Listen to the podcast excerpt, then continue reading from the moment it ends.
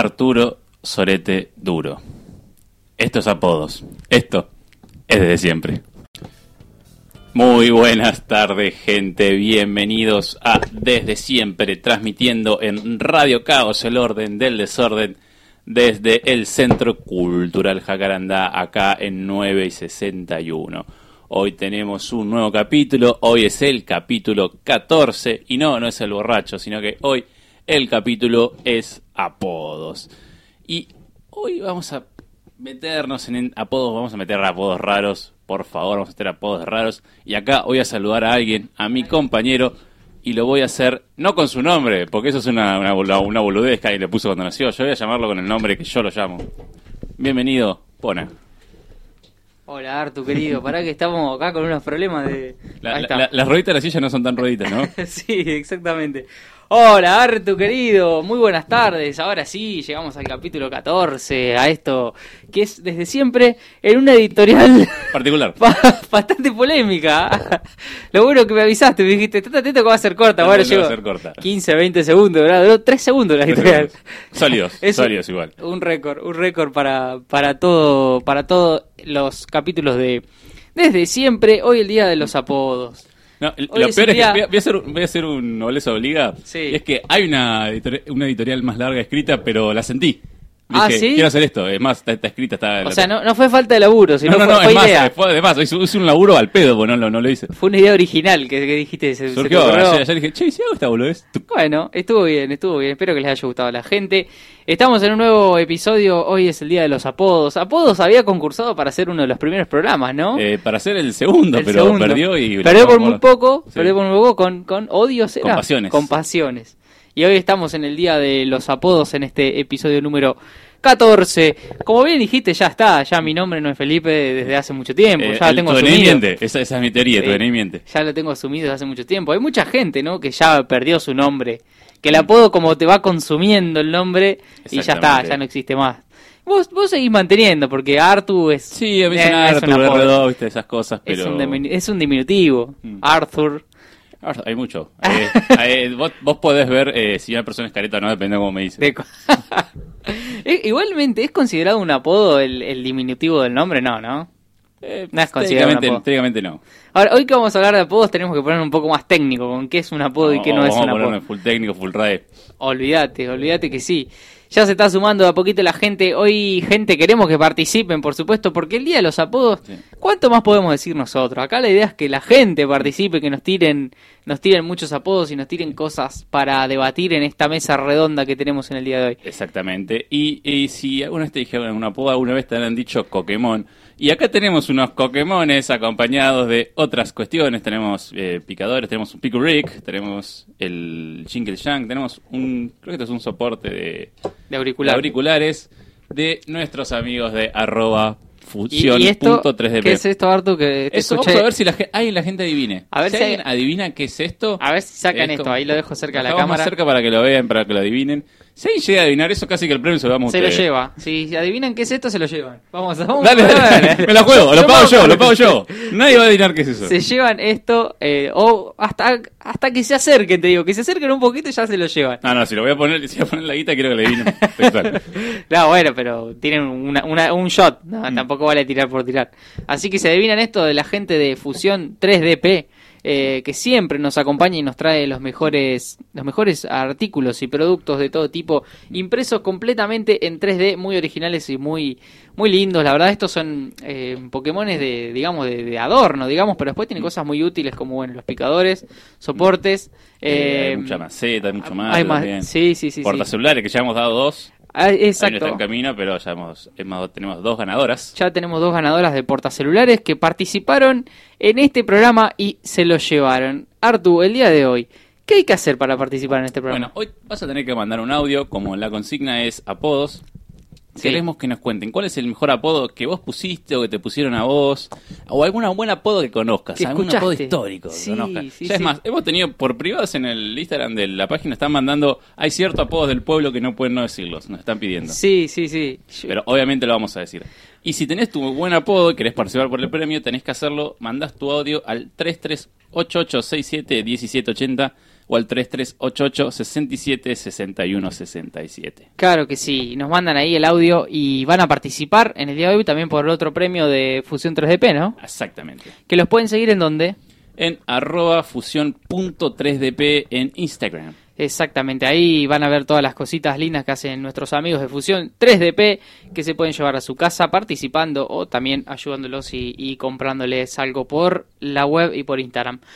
Bueno, gente, tenemos todo un programa por delante, se vienen apodos. Hoy vamos a tirar una cantidad de apodos, Artu, que no. Uy, se viene a, a tope, a tope. Yo, hablando recién de lo que decías, de, de que la gente está pidiendo, a mí ya en la semana me dijeron, por favor, quiero que hables de este apodo en el programa. Mm.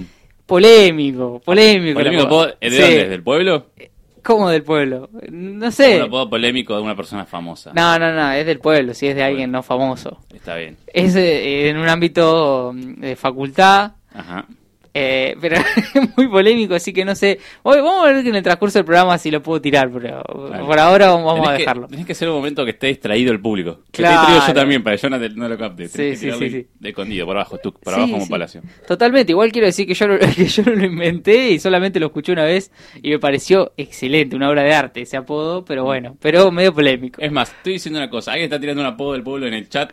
Y no es la única persona de- del pueblo que pidió ese mismo apodo. Así Sí, que vamos a hablar, cierto. obviamente, en, en el programa. El mejor apodo del pueblo sin lugar a dudas. Yo o sea, el más sí. ingenioso que ¿Más hay. ingenioso? Por, Sí. por, por lo lejos. Lo, lo tiramos en un rato, decís vos. Lo, lo tengo que decirlo ahora, decirlo ahora. Dale, el famoso viento y tierra, ¿cómo que no? ¿Por qué? A ver, alguien que no es del pueblo no tiene ni idea que del qué. pueblo se le ocurre por qué una persona le dicen viento y tierra. Viento y tierra. Vamos a dejar ahí el, el Lo vamos a tirar. por si hay- por la gente que no es del pueblo a ver si ¿por qué carajo Claro. le dirían viento y tierra? ¿Por qué a alguien le pueden decir viento y tierra, no? Eh, hay que ponerse a pensar. Es, Mm. es ingenioso el apodo. Hay, hay que saber quién inventa los apodos, ¿no? Porque ese, ¿cómo llega ese apodo a hacerse tan popular? Es- Y yo creo que a él lo dijo, lo habían dicho en un asado conocido y todo el mundo lo escuchó y lo empezó Y a la mierda. en el boca en boca, se claramente. empieza a reproducir, tal cual, tal cual. Sí, sí, esa, esa es la forma que se magnifican los apodos. Ahí un comentario también decía, Arthur no es un apodo, sino un sobrenombre. Y bueno, que es un sobrenombre, es una de decir apodo. Y qué sé yo, parecen sinónimos, pero claro, por ahí el sobrenombre es eh, como el nombre acortado, pero no, no me parece, me parece que son, que son sinónimos.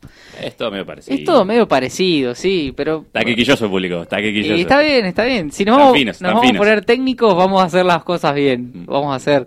Ahí tenemos que sacar evidencias científicas también para, para los apodos. Artu, yo tengo una lista de apodos Bueno, pero primero te pasa, hay que, nobleza obliga, tenés que hablar de tu apodo. de mi apodo, sí, el famoso Pona. Porque, o sea, llega el punto de que yo ya no te digo Felipe, hola Felipe hace años. No, hace años. No sé cuántas veces que me dijiste Feli o Felipe, no. No, es más, tengo eh, el recuerdos. único contexto que lo he hecho es, eh, nos hemos juntado, ponerle yo con vos y con gente que te conoce acá de la facultad, Sí. que no te conoce el pueblo, entonces no sabe que sos Pona. Para ellos vos sos Felipe. Sí, pero tampoco lo, ha- lo has dicho. Yo no te recuerdo a vos diciéndome Felipe. Por eso, no, no, pero digo, eh, tengo que decir, por ejemplo, che, pero eh, tal cosa eh, le pone y me dicen qué. Ah, Pero, claro. Estar jugando al fútbol, decir, marcalo al pone, marcalo al Sí, pone, y la gente me ¿quién mira como, ¿quién carajo el pone? Felipe, Felipe, ay, Dios. Es verdad, es verdad. Me, me pasó tener que decir eso, es el único contexto. Claro, sí, sí, es verdad, es verdad. Sí, ahí es cuando se mezclan la- las subculturas, ahí es donde lo- los sobrenombres pierden. Y es más, creo que alguno Fuerza. de tus amigos le dice, acá le decimos Felipe, le- acá le decimos Pona, le dije en un momento. Puede ser. Como marcar, no, no, flaco, acá no puedo decir Felipe. Puede ser, puede ser, sí, sí.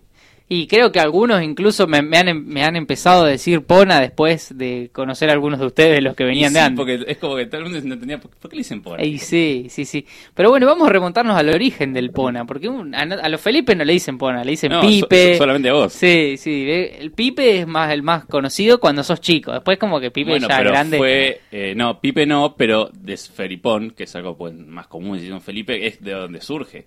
Claro, exactamente. Viene de ahí. Es, es muy fácil la ecuación. Felipe, Felipón, Felipona, y le cortamos la primera parte. sacamos la violación y quedó. Y o sea, quedó totalmente, Pona. lo agregado fue el único que quedó. Sí, sí, sí, sí. Que encima, en un primer momento, obviamente el autor de este sí sé quién es, que es el famoso Titi Guerrini. Agustín Guerrini, es indudable. Porque es el tipo que más sobrenombre inventó en la, en la historia de la humanidad. Debe tener un récord que ni él sabe. Yo, yo chequearía Guinness. Guinness, yo chequearía Sí. Guinness. Bueno, eh, obviamente cuando, cuando empezó el Pona era despectivo, o sea, era te bardeo y te digo Era, Pona. era medio bardo, Sí. sí, era medio Era medio bardo. Decía solo el Titi y era medio hiti. Sí, se empezó a unir y yo llegó un punto de que era tan era constante, entonces se, se tornó normalidad. Es que sí, es que rom- nueva normalidad en ese momento. Claro, exacto. Es que en su momento rompía las bolas porque era, eh, ¿qué Pona? Que- o sea, no sé, sonaba mal además, Sí, ¿viste? era raro. Pero después te empezás a acostumbrar y te Pero, gusta y te ah, terminás acostumbrando. Yo, yo me acuerdo, las maestras te decían Pona, no te decían Sí, en el colegio. sí, todo, sí, los profesores, Los todo, profesores, el director, todos sí, decían todo, todo, cualquier persona del pueblo me decía Pona, creo. Exactamente. Salvo mi familia. Sal- y- Salvo Irma. Sí, sí. tu vieja, porque Jorge lo escuchó decir Pona, pero Irma te sigue Sí, diciendo no, Felipe. No me acuerdo, no me acuerdo. Capaz que sí. No, la familia no, pero el, resto del, del mundo, o sea, de la calle para afuera era Pona. para afuera era. Sí, sí, exactamente. Y se trasladó un poquito acá también. Es muy ingenioso, hay que reconocerlo. Un Felipe Sí, que le digan aparte es bastante único, pero no hay otra persona que le digan Pona. ¿Sabés que yo después descubrí con el tiempo que hay un hay otra persona en Ameguino que le dicen Pona? ¿En serio? Un albañil, sí. Un-. Un robo. Yo pido de, de- Y encima es mucho más grande que yo. No sé dónde, no, no creo que nos llama Felipe, no. no. No sé dónde salió su sobrenombre, pero le dicen el Pona. Y después tenemos una región en Finlandia que es Lapona. La, la Poña. Laponia. Sí, sí, que es ahí donde vienen los, los Ponas. Yo para mí vos venís de ahí, pero bueno. Los pones nacen en Laponia y vienen para acá. Emigran. Sí, sí, sí, es cierto, vienen ahí. Llega de ahí el, el, todos los ponas venimos de ese lugar, este, somos poquitos.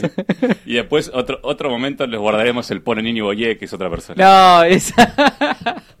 Igual, Artu, ¿vos te acordás de esas épocas de la escuela? No era pona, eran no sé cuántos diminutivos de pona incluso había, Bueno, que se estaba fue, se fue Pona, transformando. Sí, pero había Ponacio, Ponatito, ¿te Sí, acordás? sí, Era- todo- o sea, con el PON y después le agregás lo que quieras. Sí. Era, era eh, libre. Era, era simple la fórmula, si era PON y, y complételo usted mismo como usted se le cante. Y así. Ma- make your own sobrenombre. sí, es verdad, es verdad. Eh, me acuerdo que en esa época contábamos la cantidad de sobrenombres que tenía cada uno, ¿te acordás? Creo que vos ganabas acá. Sí, sí. Cosas del Titi, porque era, el Titi era una cosa que todos los días te- algo nuevo. te- fabricaba más solamente para mantener ¿Qué, a tal persona en el ¿Qué récord. cabeza ese chabón? Necesitaba inventarte un nombre nuevo, no sé por qué. Pero bueno, de ahí surgió y acá estamos. Acá está el Pona desde Ameguino en La Plata. Mi sueño es que lo pongas en el DNI. No te pido gorro Felipe, pero aunque sea que Pona esté en tu DNI. Felipe Pona, Felipe Pona nombre. no es mala, hay que Ojo, pensarla. ojo. Te da un poco más de identidad además, porque Felipe Rodríguez hay 3 millones. Como que- Exactamente, hay muchos, hay que tirarlo. Sí, sí, sí. Hay que, hay que darle una, una picanteja a esa, a esa cosa. Para mí tenés que hacer algún tipo de challenge en Twitter, onda, si esto llega a 10.000 likes, me pongo Pona el DNI. no va a llegar ni a 40, pero bueno. Bueno, si, si la cuenta de, de- desde siempre podcast llega a los 10.000 seguidores, el Sí. Se pone Pona en el DNI. Dale, ¿en cuánto tiempo? ¿Qué? ¿En cuánto tiempo te voy a? El- no sé, lo, lo- lo que sea. Ah, o sea, hasta, hasta siempre, digamos. Es- es desde, desde siempre y hasta siempre. Desde siempre hasta siempre. Bueno, dale, challenge aceptado. Felipe Rodríguez del tablón dice, es verdad, ese fue mi Rodríguez nombre. del Tablón, sí, es tu nombre en... Es más, eh, ¿puedo, puedo aclarar? Felipe Rodríguez Tablón es como yo te tengo agendado en el teléfono. ¿En serio? Sí, quedó. Porque de momento lo, lo tenías en Facebook, así. Claro, sí. Y como que yo agarré y como que quedaron agendados mezclados con Facebook, una cosa así, y quedó Felipe Rodríguez Tablón y nunca lo cambié. Y te quedó, claro. Claro, porque acá estoy cuenta, porque es cierto, hay una anécdota del, del tablón que contó y cuando, cuando hacíamos presentaciones del libro, bueno, cuando lo presentamos el 9 de julio, nos hicieron una mención en el, en el Consejo Deliberante del 9 de julio. Y en el documento, en el documento impreso que dice, mencionamos honoríficamente a él, así que decía Felipe Rodríguez del tablón, le pusieron fuente Facebook. Fuente Facebook. No, no, no. No, no, eh, aclaremos la gente por ahí, ahí no sabe, pero del tablón es porque los borrachos del tablón son la barra de River, entonces el Pona se puso del tablón para...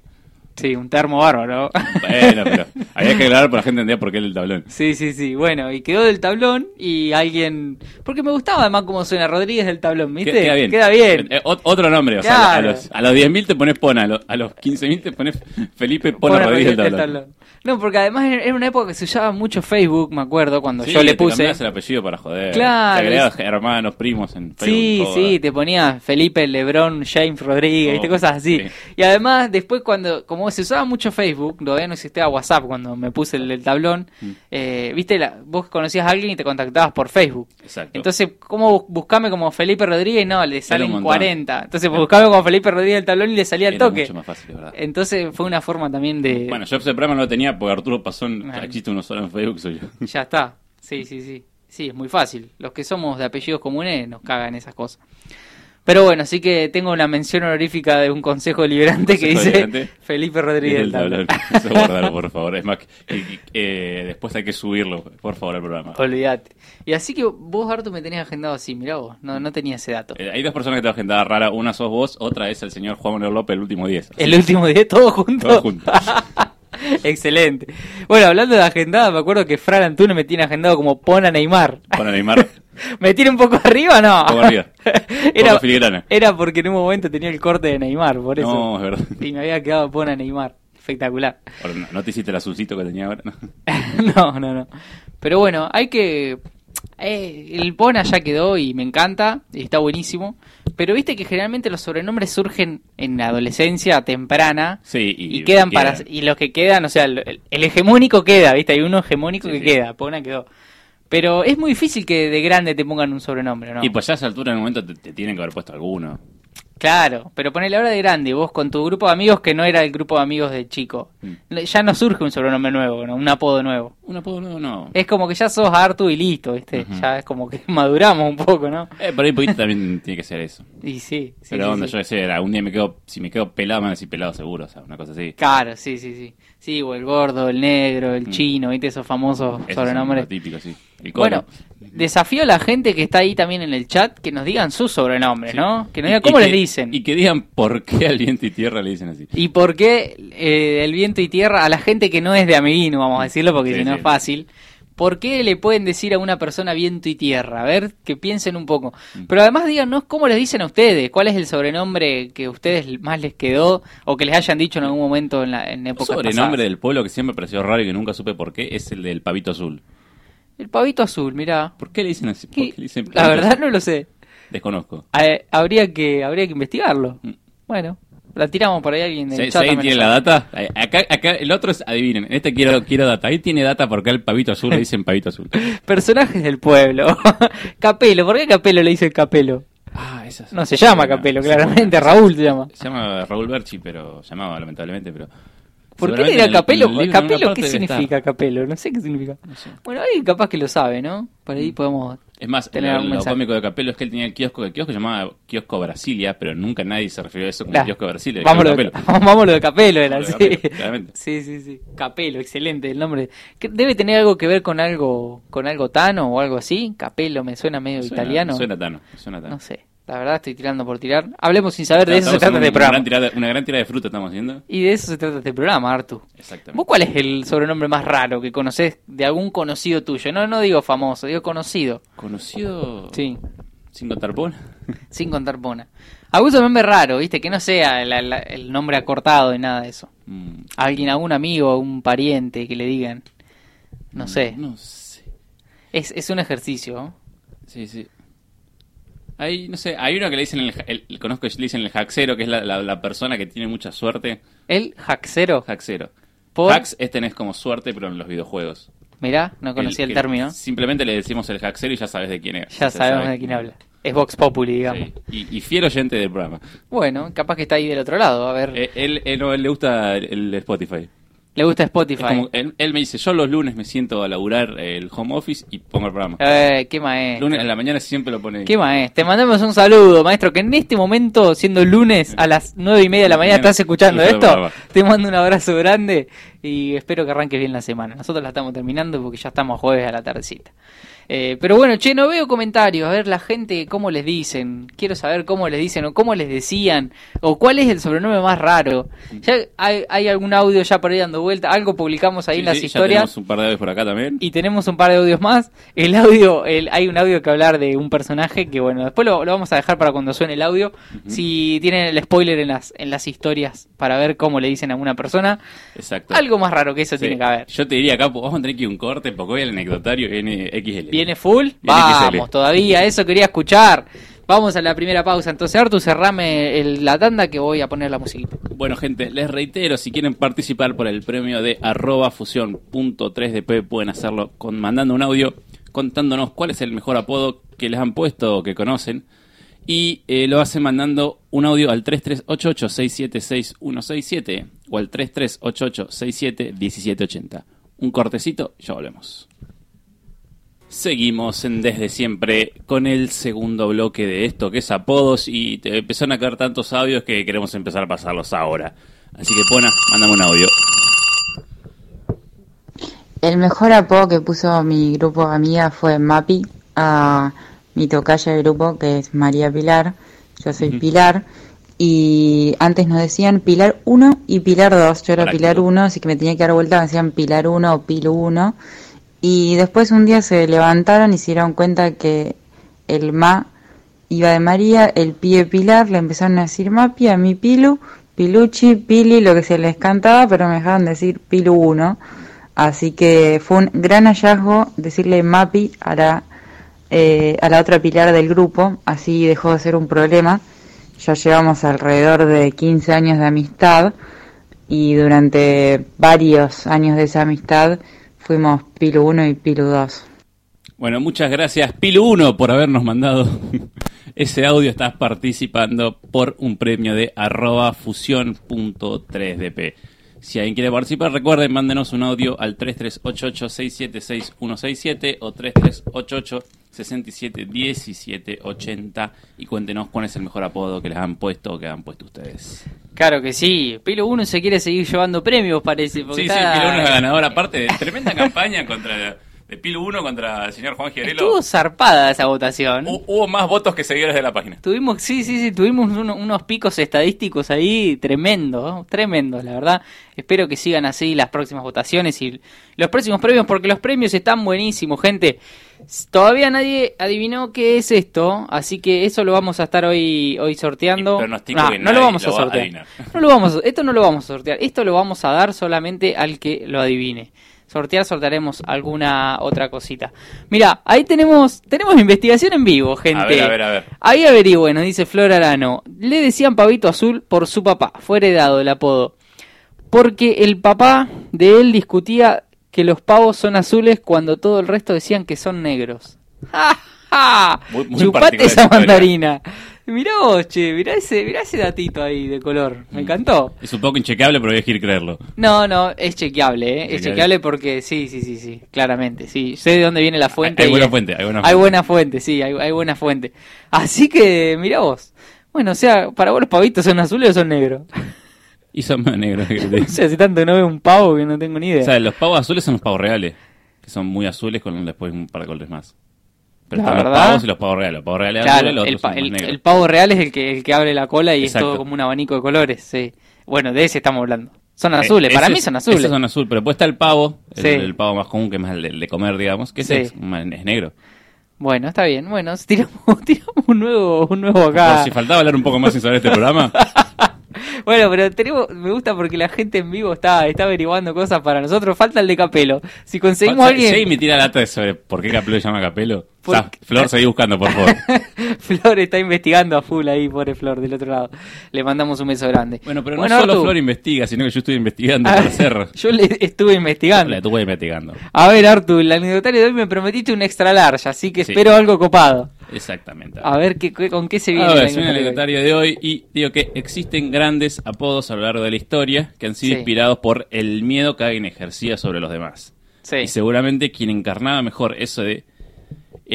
y seguramente quien encarnaba mejor eso era alguien que fue llamado el azote de Dios. Uh, mira vos. Hoy Sí, ya vamos sé a- quién es. Hoy vamos a hablar del azote de Dios, vamos a hablar de un uno, el rey de los unos, de Atila, el Mirá rey vos, mirá de vos. los unos. De hecho, se vuelven, se vuelven a crossovear nuestras secciones, te digo. Va- va- ¿Van a chocarse un poquito? Sí, sí, pero bueno, no pasa nada.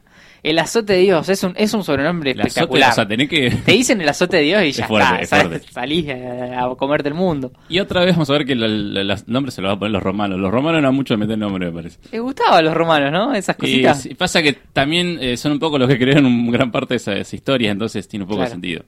Le dieron el mote de mufa a los colorados, ahora esto. ¿Qué les pasa a los romanos? Hicieron un poco más de- y un poquito más de cosas también. La picanteaban. A ver, a ver Pero cómo bueno, viene para la ver historia. quién era el rey de los unos, primero vamos a decir un poquito quiénes son los unos. ¿Quiénes son los unos? A Porque no ver. es como los romanos que todo el mundo sabe quiénes son los romanos, digamos. Además de una Civi que no pone casas en el Age, a ver. Exactamente, es muy especial. Si alguien conoce un poco de, la- de Age of Empires 2, seguramente conozca un poco la historia de Tila, pero vamos a, vamos a expandirla. Es que lo conocí por ahí. Vamos a decir, eh, obviamente, porque el Age es un juego, pero obviamente tiene errores técnicos, pero por, porque es un juego, básicamente. No, no porque es está adaptado. Está claro. adaptado, claramente. Sí. A ver, A ver, ¿quién lo- fue Atila el uno? Los unos son Sí. una, a ver, un pueblo que ellos surgen de, no se sabe muy bien dónde surge, pero se cree que surgen de Asia Central o de las más planicies de Siberia. Sí. Son medio parecidos a los mongoles en ese sentido. O sea, Ajá. son medio como esas, son como mongoles que se escapan. Mira. ¿A dónde se escapan? Al este europeo, oeste asiático, toda esa zona, toda la parte, yo que sé, desde Alemania, Polonia, Rusia, un poco más para abajo también, es a dónde se van a parar los unos. A ver, y obviamente por eso tienen rasgos eh, asiáticos porque provienen de la parte de Mongolia. Son un pueblo sobre todo nómada. O sea, el Sí. uno se dice que medio que vivía en su caballo. Y eh, también los, los romanos lo que joden es que los, los unos eran tan salvajes que no conocían el fuego, lo cual obviamente esto es mentira. Pero el uno no le gustaba tanto cocinar eh, con fuego, sino como él iba siempre de viaje, o sea, siempre en, en su caballo. Le gustaba mucho, la, por ejemplo, macerar la carne, onda salar, ese tipo de cosas. Prefería eso antes que cocinar en fuego, pero también lo hacía cuando estaba en... Claro. en o sea, no es que era totalmente nómada, tenía asentamientos, pero le gustaba, era inquieto el uno, básicamente. Claro. Tenía asentamientos, pero eran temporales, digamos. Estaba un tiempo y se iba. Sí, no, y algunos no tan temporales. ah, algunos tam-. También. Y lo que tiene también es que eran el- le gustaba mucho vestirse con pieles de rata. Ellos cazaban ratas, se las comían y con las se hacían juntaban unas pieles de rata y eso era un- algo que le gustaba mucho usar. Y tampoco era muy fan de bañarse. Entonces, imagínate ahí el olor que tenía que no se bañaba y tenía piel de rata. Sí, me imagino. más con el olor que con la espada los unos en, en muchos casos. Pero bueno, llega un punto, ya estamos en el siglo 3, 4 y llegando al final al 5 antes de antes de Cristo. Digo, perdón, después de Cristo. Que vos tenés, eh, los unos estaban divididos entre los unos blancos y los unos negros. Los unos blancos más al oeste, los unos negros al este. Y en el medio de esto, en el medio de los unos blancos, nacen eh, dos hermanos. Nacen Bleda y Etil. O sea, porque Atila en realidad nace como Etil. Atila va a ser después. Nace Bleda y nace Etil. Etil es cuatro años más chico que Bleda. Eh, y son dos hermanos muy distintos uno de los otros. Lo que sucede es que, a ver, eh, Bleda era más un tiro al aire. En cambio, Etil era el más ilustrado, era más, era más el bocho de chiquito. Y es más, eh, cuando ellos, cuando Etil tenía seis años, el padre de ellos se muere y ellos quedan a cargo de Rugila, que en ese momento era el líder de los unos blancos, o sea, eh, y no tenía hijos. Entonces, eh, como no tenía hijos, agarra y los toma a sus sobrinos. El líder de toda la. El, el, entre comillas, el rey de los unos en ese momento Claro. era Rugila, era el tío de Etil y de Ajá. Bleda. Como no tenía hijos y se murió eh, su hermano, sus sobrinos quedan a cargo de él y él los cría como para después. O sea, los, los cría casi como sus hijos, Claro. para después ser los Sí, reyes. sí, los adopta. Exactamente. Entonces, Etil no solo que era crack, sino sino que también era muy diestro en el combate. O sea, desde chiquito ya el chabón, o sea, era muy inteligente y aparte muy bueno para pelear. Lo cual era una combinación que no suele tener muchos líderes históricos. Siempre sos bueno para una cosa o para otra, es Claro. tener la doble combinación. Sí, sí. Y a su vez lo que tenía es que los unos, cuando atacaban y demás, tomaban prisioneros mucho, por ejemplo, griegos y romanos, muy ilustrados, y lo que tomaban es, si vos te, por ejemplo, se llevaban a un filósofo y se lo llevaban para que educara a sus hijos, ¿entendés? Ah, utilizaban lo que tenía, lo que le podía Exacto. dar. Por ejemplo, Rugila eh, atacaba medio como que invadió una parte de Grecia, y che, me llevé dos o tres filósofos, tráemelo para que le enseñen a Etil. Mirá. Entonces, Etil es una persona muy educada. El hermano no, porque un tiro al aire no le gustaba. Pero Etil era muy educado, es más, hablaba latín y hablaba griego como su lengua madre y, y flu- fluidísimo. Y era, conocía mucho sobre su historia, sobre muchas cosas. Una gran capacidad intelectual tenía. Exactamente, era, era un bochito. O sea, se notaba que o sea, Rugila estaba poniendo muchas fichas en él. Y llega un momento en el que se va a, a Roma. Ajá. ¿A Eh? Etil se va a Roma a estudiar. Cuando tenía tres, 14 años, se va a Roma en. Se llama en- lo que se llama un. Eh, ¿Cómo se llama? Un prisionero amistoso, entre comillas. es básicamente lo mandás a él a estudiar ahí y aparte lo que te aseguras como romano es de que eh, Rugila no te va a atacar porque vos tenés a, a su hijo en, Ah, claro. en el, en el coso. Entonces es como una, una garantía. Pacto, Sí. Una garantía. Yo lo educo y mientras vos no me atacás, pues si vos me llegas a atacar, yo tengo a tu hijo que lo mata a la mierda. Claro. Entonces, ahí va. Etil, y con sus 14 años va a estar 3-4 años ahí en Roma, estudiando a fondo los romanos, aprendiendo a ver cómo están organizados, porque recordamos que en ese momento el imperio romano era, era el imperio romano a tope, aunque ya estaba separado en el imperio de Oriente y Occidente. Entonces, Roma-Roma estamos en el imperio de Occidente. Et- Etil agarra, conoce a los romanos, entiende cómo funcionan internamente y a su vez los desprecia, porque básicamente para él era una manga de agrandados. O sea, entendía el por qué tenía el semejante imperio y cómo manejaban, pero les parecía muy pedantes y eso un poco él los rompía las pelotas. Claro. Por otro lado, Etil agarra y se hace muy amigo de Flavio Aesio. Eh, otro ahí que estaba siendo educado era hijo de un de romano, o sea, Flavio era romano ahí. Y esto es muy bueno porque ellos se vuelven muy amigos mientras Etil está ahí, pero después cuando él se vuelve a su pueblo y en el futuro van a pelear, y es más, van a pelear en contra, porque Flavio Aesio se termina siendo uno de los generales más importantes de Roma y tienen grandes batallas en contra siendo amigos. Mira. Ellos nunca perdieron esa amistad, ese respeto el uno para el otro, fue eso fue un- muy muy particular, muy raro. Muy raro, sí. Sí, sí. ¿Qué terminó siendo Ezio emperador? No, era, fue uno de los generales más importantes de Ah. No fue emperador, pero fue un general grosso, digamos. Entonces, eh, Etil está esos cuatro añitos, más o menos Sí. en Roma, y se vuelve. Que le sirvieron para estudiar por dentro cómo eran los romanos, ¿no? Exactamente, los, los- los va aprendiendo a tope, va, Mm. va descubriendo un poquito todo ahí. Y se vuelve con su comunidad se de se los vuelve unos. con los unos. Se vuelve con los unos, él está siempre como... Él y su hermano eran los dos eh, segundos de Rugila, hasta que llega un momento que obviamente eh, Rugila eh, muere. Mira. Rugila muere en un accidente de casa y siempre que alguien se muere en un accidente de casa uno debe, primero que todo, dudar. Sí, obviamente. Siempre se cayó de las siempre se- escaleras. Uh, ya, mira, se cayó el pobre Rugila. Era la manera de, de matarlos que pareciera un accidente, era un accidente de casa en esa época. Sí.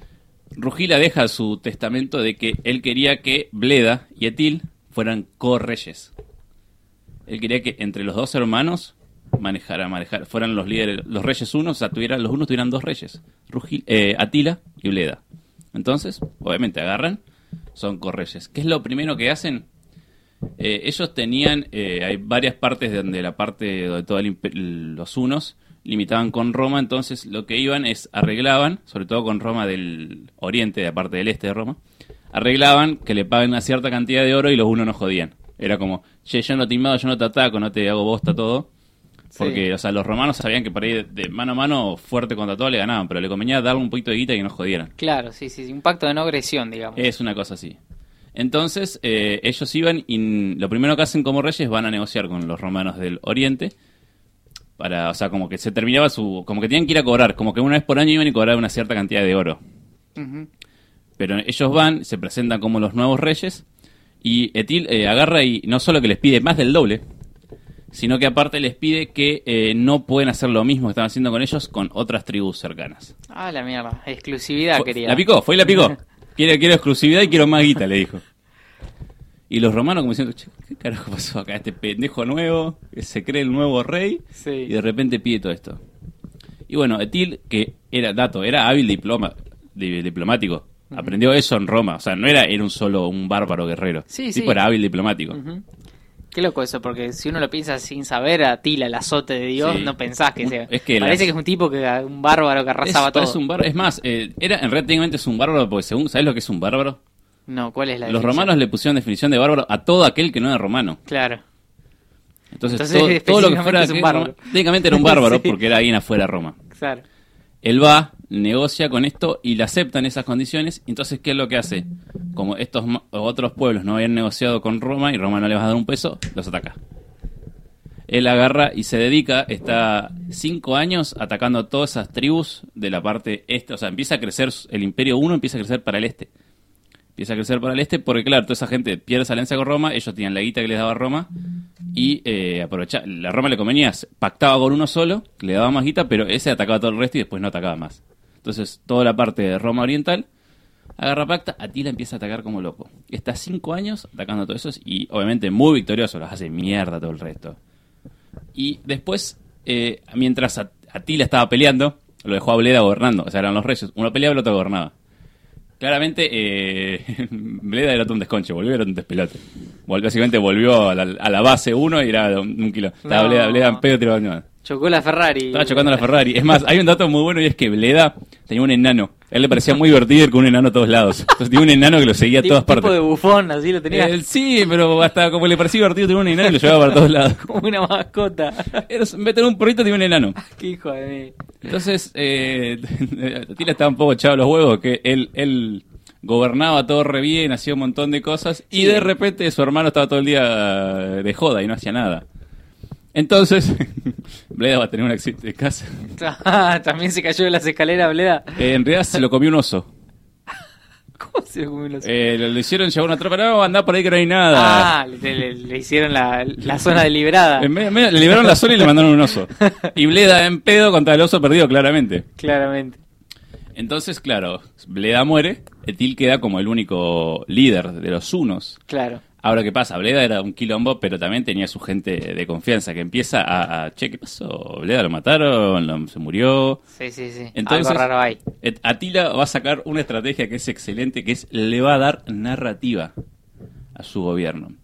A ver, está familiarizado con la espada Excalibur, Sí, más o menos. la famosa espada que los ingleses que, eh, bueno, mi tocayo, el rey Arturo, saca de la De piedra, la piedra. Y eh, como saca esa espada legendaria se convierte en rey de Inglaterra. Bueno, esa leyenda está derivada de la eh, espada de Marte, que era una leyenda romana, y a su vez según teoría de una leyenda griega, porque los romanos eran todos los griegos. Pero la cuestión está la espada de Marte también, que el que la agarre va a ser como un gran líder, que va a gobernar todo. Sí. Entonces, eh, de repente, Atila, después de matar a la mano, dice, uy, uy, uy, mira lo que encontré. Mira lo que encontré. ¡Ey! Saca un espadón gigante. Esta es la espada de Marte. Con esta voy a liderar a los unos a hacer el imperio más grande que. ¿Se la sacó de dónde? Eh, apareció, justo apareció, Apareció. cuando murió su hermano. Justo cuando su hermano murió, apareció la espada de Marte y le Claro. eh, eh, eh. Fue una, fue una gran movida, una gran operación ahí. Exactamente, Atila. todo el mundo, Etil, Etil. Claro. No, no, no, no, no, no soy Etil, soy Atila, el em- primer emperador de los Unos. Eh, Ah, ¿y ahí se cambia el nombre. se cambia el nombre Atila. Ajá. Se agarra la espada de Marte, ahora soy Atila, soy el primer emperador de, o sea, pues, antes era como el rey más, no, no, no, no, los Unos somos un imperio, la baja ahora. La picó toda, La picó Atila. toda. Agarró y lo hizo bien, se dio narrativa y toda la gente empezó a seguirlo atrás de él.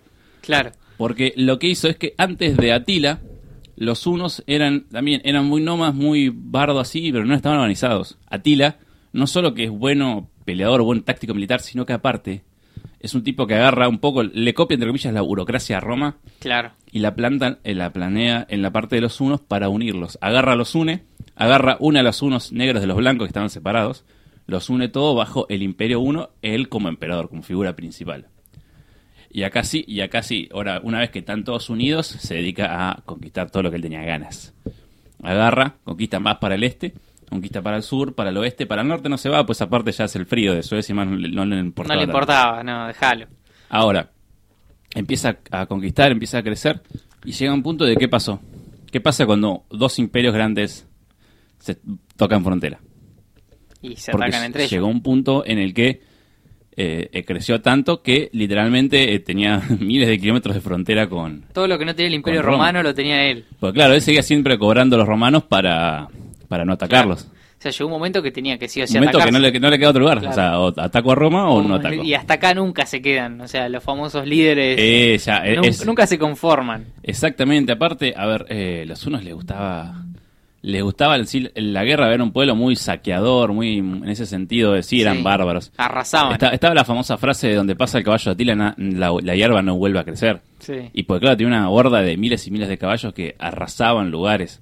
Es más, hay muchos lugares que se acercaba a Atila y decían, no, no, no, rey, yo no, no, no voy a pelear, no voy a pelear, Vení, toma, le, daban lo que quieran para que Atila eh, siguiera de largo. Y hay gente, o sea, cada tanto Atila dice, che, la verdad esta, esta oferta me gusta, otra decía, no, y te decía Y que, listo. no, cagaste, te decía Sí. mierda, no quedaba nada que nada, te arrasaba el pueblo. O a veces que directamente ni, ni negociaba, iba y te hacía mierda porque necesitaba como pelear y demostrar que él, él ganaba. Claro. che, mira, Atila hizo mierda esto. Y acrecentaba la leyenda también. Un de poco sí. O sea, eso después se transmitía de pueblo a pueblo y... Exactamente, era obviamente un de boca en boca y aparte con el Imperio Romano que lo miraba de che, este, este, todo, muy lindo, Está cuando- creciendo este. muy lindo cuando sus jodía por todos lados, pero che, lo tenemos acá al lado. Lo dejamos crecer a este. Lo dejamos- el famoso lo dejamos crecer. Sí, sí, sí. Entonces lo dejan crecer y llega un punto en el que Atila agarra. Había una parte que estaba Atila con su Imperio 1, estaba Roma, toda la parte del norte, la parte oriental, eh, occidental de Roma. Después estaban las Galias, que es donde Roma siempre termina peleando y nunca puede ganar.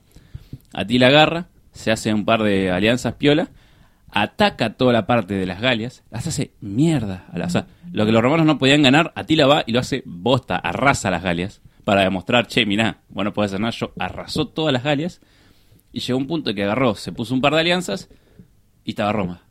Y Roma ya se lo veía venir, también metió sus alianzas. Y llegó al punto que se decía que eh, Atila llegó a tener una horda de 500.000 soldados, lo cual hoy claramente es, es inverosímil porque no, no podía. Se decía que entre los unos y sus aliados tenían 500.000. Es poco creíble que fueran tantos. Que fueran miles y miles y miles y miles, sí. Pero 500.000 es un número que la verdad que parece bastante inverosímil. Claro. Y llega un punto en el que dice, bueno, ya está, avanzo contra el Imperio Romano. Y los romanos también. Eh, dice, se va a venir a tira, hay que armarnos a todo. Entonces va y se produce la famosa pelea de los campos catalúnicos.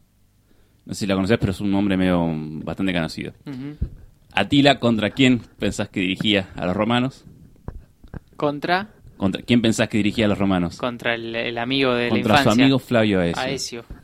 La, tremenda, la pelea más grande de Atila, spoiler, la única que va a perder, la va a perder contra su mejor amigo. Contra su amigo. No, su mejor- yo voy a decir su mejor amigo porque me gusta la, la- la- Y hay que darle el toque, el toque, sí. sí, sí, sí, sí. Y acá se veía, es una pelea, fue una de las, es una, considerada una de las peleas con más muertos de, de la historia.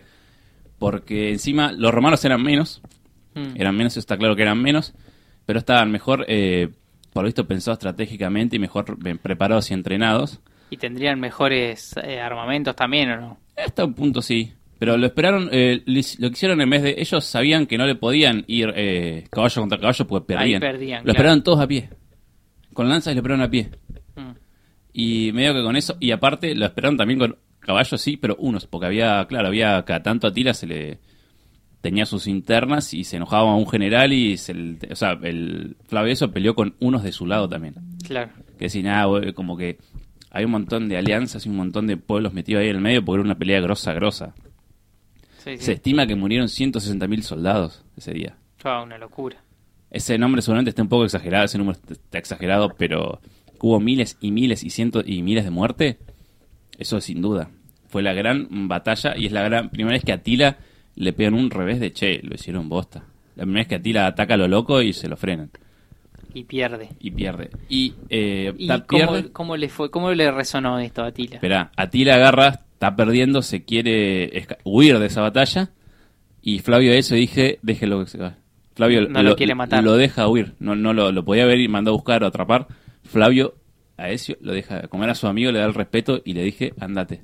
Muy bien, muy bien. ¿Está bien? Buen dato, de buen, buena, buena intención la del Buen tipo. intento, buen intento. Se ganó la guerra, ya está. Listo, no lo voy a matar. Tipo. ganó, no hace falta matar. Pero Sí. ¿qué pasa cuando hay, sos el- uno de los mayores conquistadores del mundo y de repente te toca el orgullo? Y volvés ¿Qué por hizo más. Atila? Atila se volvió para atrás y se acomodó y preparó la segunda tanda. Y sí, era obvio igual, volvés por más. Exactamente. Vuelve. Perdiste la batalla, vamos por la revancha. Exacto. ¿Y qué pasa ahí? Un par de añitos después, Atila agarra y at- va de- ataca de vuelta para el lado. Lo que hace ahora, eh, en vez de irle de frente, va por el, el lado este de Italia, empieza a bajar por ahí. Y es toda esa parte de esos pueblos que la otra vez no habían peleado, sino que habían peleado de otro lado. eh, empiezan a escaparse para abajo y se van para las zonas pantanosas, que ellos creían que eran menos probable que Atila con los caballos quiera ir para ahí. ¿Y qué fundan? ¿Qué, qué ciudad importante está en la zona pantanosa en el este de Italia, en el noreste de Italia? No Ve- sé, me mataste. Venecia. Venecia. Venecia se funda porque son gente que escapa de Atila. Mira, Esto es un, un- un- un lindo datito. Son gente que se escapa de Atila y funda Venecia, una zona pantanosa que era menos probable que Atila quisiera ir con sus hordas de caballo para ahí. Entonces, Atila agarra, sigue para el sigue para el sur, sigue para el sur. No lo pueden parar. Esta vez Flavio Ezio no lo puede parar. Y llega a Roma. Llega a la, a la puerta de Roma. llega a las puertas de Roma. Llega a las famosas puertas de Roma. Y ahí a ese dijo, la que me mandé, soy un pelotudo, tendría que Y haber hecho que- sí, no, no, un poquito para que se la puta madre, no mataron a Tila, la concha de la lora. Sí, ¿qué pasó ahí, Arturo? A- Acá es, acá es cuando la historia no se sabe bien qué pasó y hay muchas teorías. Es raro ver, previo a esto, Sí. sabemos que no, o sea, no ganó Atila ahí porque si no se hubiera acabado no. el Imperio Romano con Atila y no fue así. Un poco así. Así que, ¿qué pasó? A ver. Atila está en la puerta de Roma, ya había arrasado toda la parte norte de Roma, la había hecho bosta. Ujú. Llega a esa parte norte de Roma y, eh, che, los romanos, ¿qué, ¿qué hacemos? Porque los romanos sabían que perdían. No tenían suficiente ejército ni fuerza para aguantar ese ataque contra Roma. Sí. Estaban todos, che, vamos a la mierda. Los romanos diciendo, escapémonos para el sur, escapémonos a otro lado, intentemos bancarla en otro lado, porque acá ya, las- ya la perdemos, lo tenemos en la puerta de Roma, la perdemos. Aparece el Papa, León I, y dicen, déjame a mí. Déjamelo a mí. A mí. León primero dice, déjame a mí, yo voy a hablar con Atila. Dice, pero ¿estás seguro, León? Pero te vas a matar la mierda. No, no, no, no, no. Vos déjame ahí. Y dice, pero vos, voy con todos... eh, no, no, no venga atrás míos 200 soldados, pues vas a sospechar. Voy yo con, con, con mis curas. Con mi... Con mis curas. El representante de Dios en la tierra. Exactamente. Y, y mándenme 10 10 soldados para traer, solamente ya sea de eso, 10 soldados solamente para que fueran fuertes y llevaran el oro que le iba a llevar de regalo. Entonces, eh, el León primero va, dice, che, quiero hablar con Atila, va a la, va a la, a la puerta. ¿Qué pasó? Y Atila dice, bueno, eh, vamos a ver qué onda. At- Atila y, Reo- y León primero se unen a solas, nadie sabe bien qué, qué fue lo que dijeron. A ver, hay mucha teoría de qué carajo dijo León, porque el otro día Atila se fue a la mierda.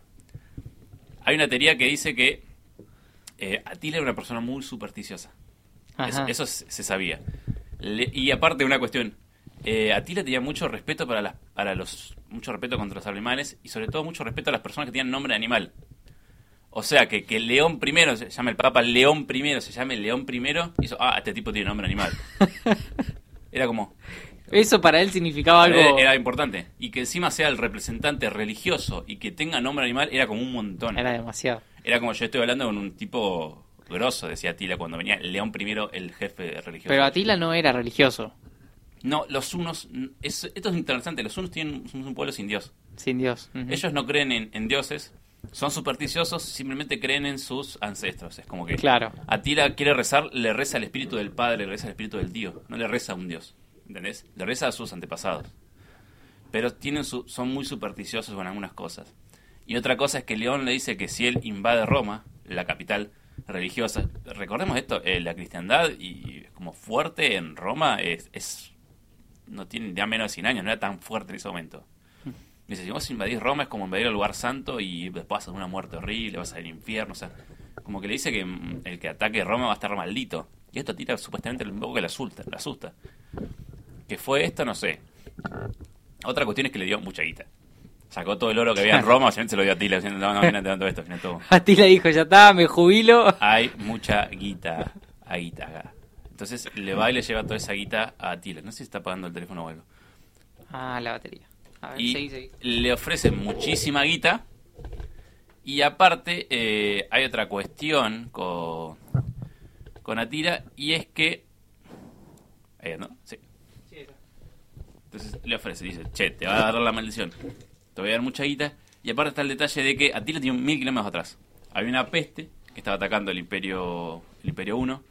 Sí. Tenía muchas internas en el medio y es como que Atila quería volverse rápido porque tenía que arreglar todos los quilombos en su casa. No podía, le salía muy caro estar en- peleando en Roma y que de repente volviera y el imperio fue un despelote. Entonces medio como que le convenía rápido, o sea, porque iba a ganar Roma, no le iba ganando día. Iba a ser, o sea, iba a tomarle su tiempito a, a matar Sí, Roma. sí.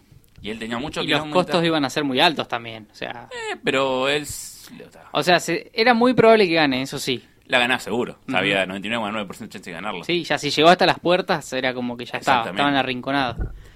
Pero bueno, decide irse. Decide irse, Decide- porque esas cosas yo creo que fue un poquito de las tres. Entre la plata, la superstición. la plata y el hecho de que, no, el hecho de que tenía que volver a arreglar todos los quilombos Ah. que tenía en su casa. Ok.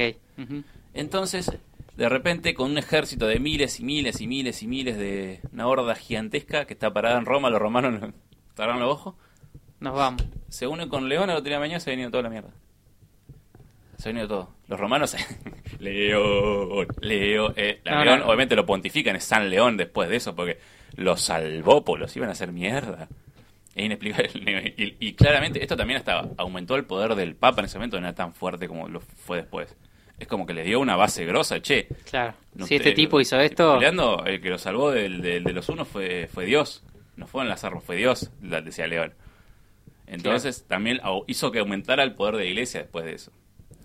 Y bueno, y Atila se vuelve para, para su rancho. Cuando se vuelve, eh, se produce una cuestión, o sea, un tiempo después de estar ahí, eh, como que un par de años después de eso, de escaparse de Roma, medio que Atila estaba un poco acomodando todo. También está la cuestión de que y de repente hay como un nuevo emperador romano y dice, che, la verdad que no tengo tantas ganas de pagarle a Atila y lo tengo lejos. Entonces, como que se le niega a hacer el pago, porque el pago gigante que le dio a León era en ese momento, pero te- le prometió más guita. Le siguieron pagando. Le querían, eh, bueno, lo dice, no, no vamos a pagarle esto, pues mucha guita. O sea, el imperio no está tan bien como darle tanta guita a un tipo de afuera. Medio como que se le niega a pagarlo y Atila estaba armándose para volver a intentar invadir Roma. Pero, en el medio, uno de los lugares donde atacan, sobre todo sus también ha- tiene otros ataques más, más para el sur, eh, toman de rehén como una parte de un medio rey griego, no rey, pero sino como alguien que gobernaba una zona lo están por matar, o sea, lo, atapa el hijo de Atila. Lo están por matar y de repente eh, Atila ve como una mujer muy hermosa, que le llama la atención de lo hermosa que es, llorando por este tipo y no querían que lo mate.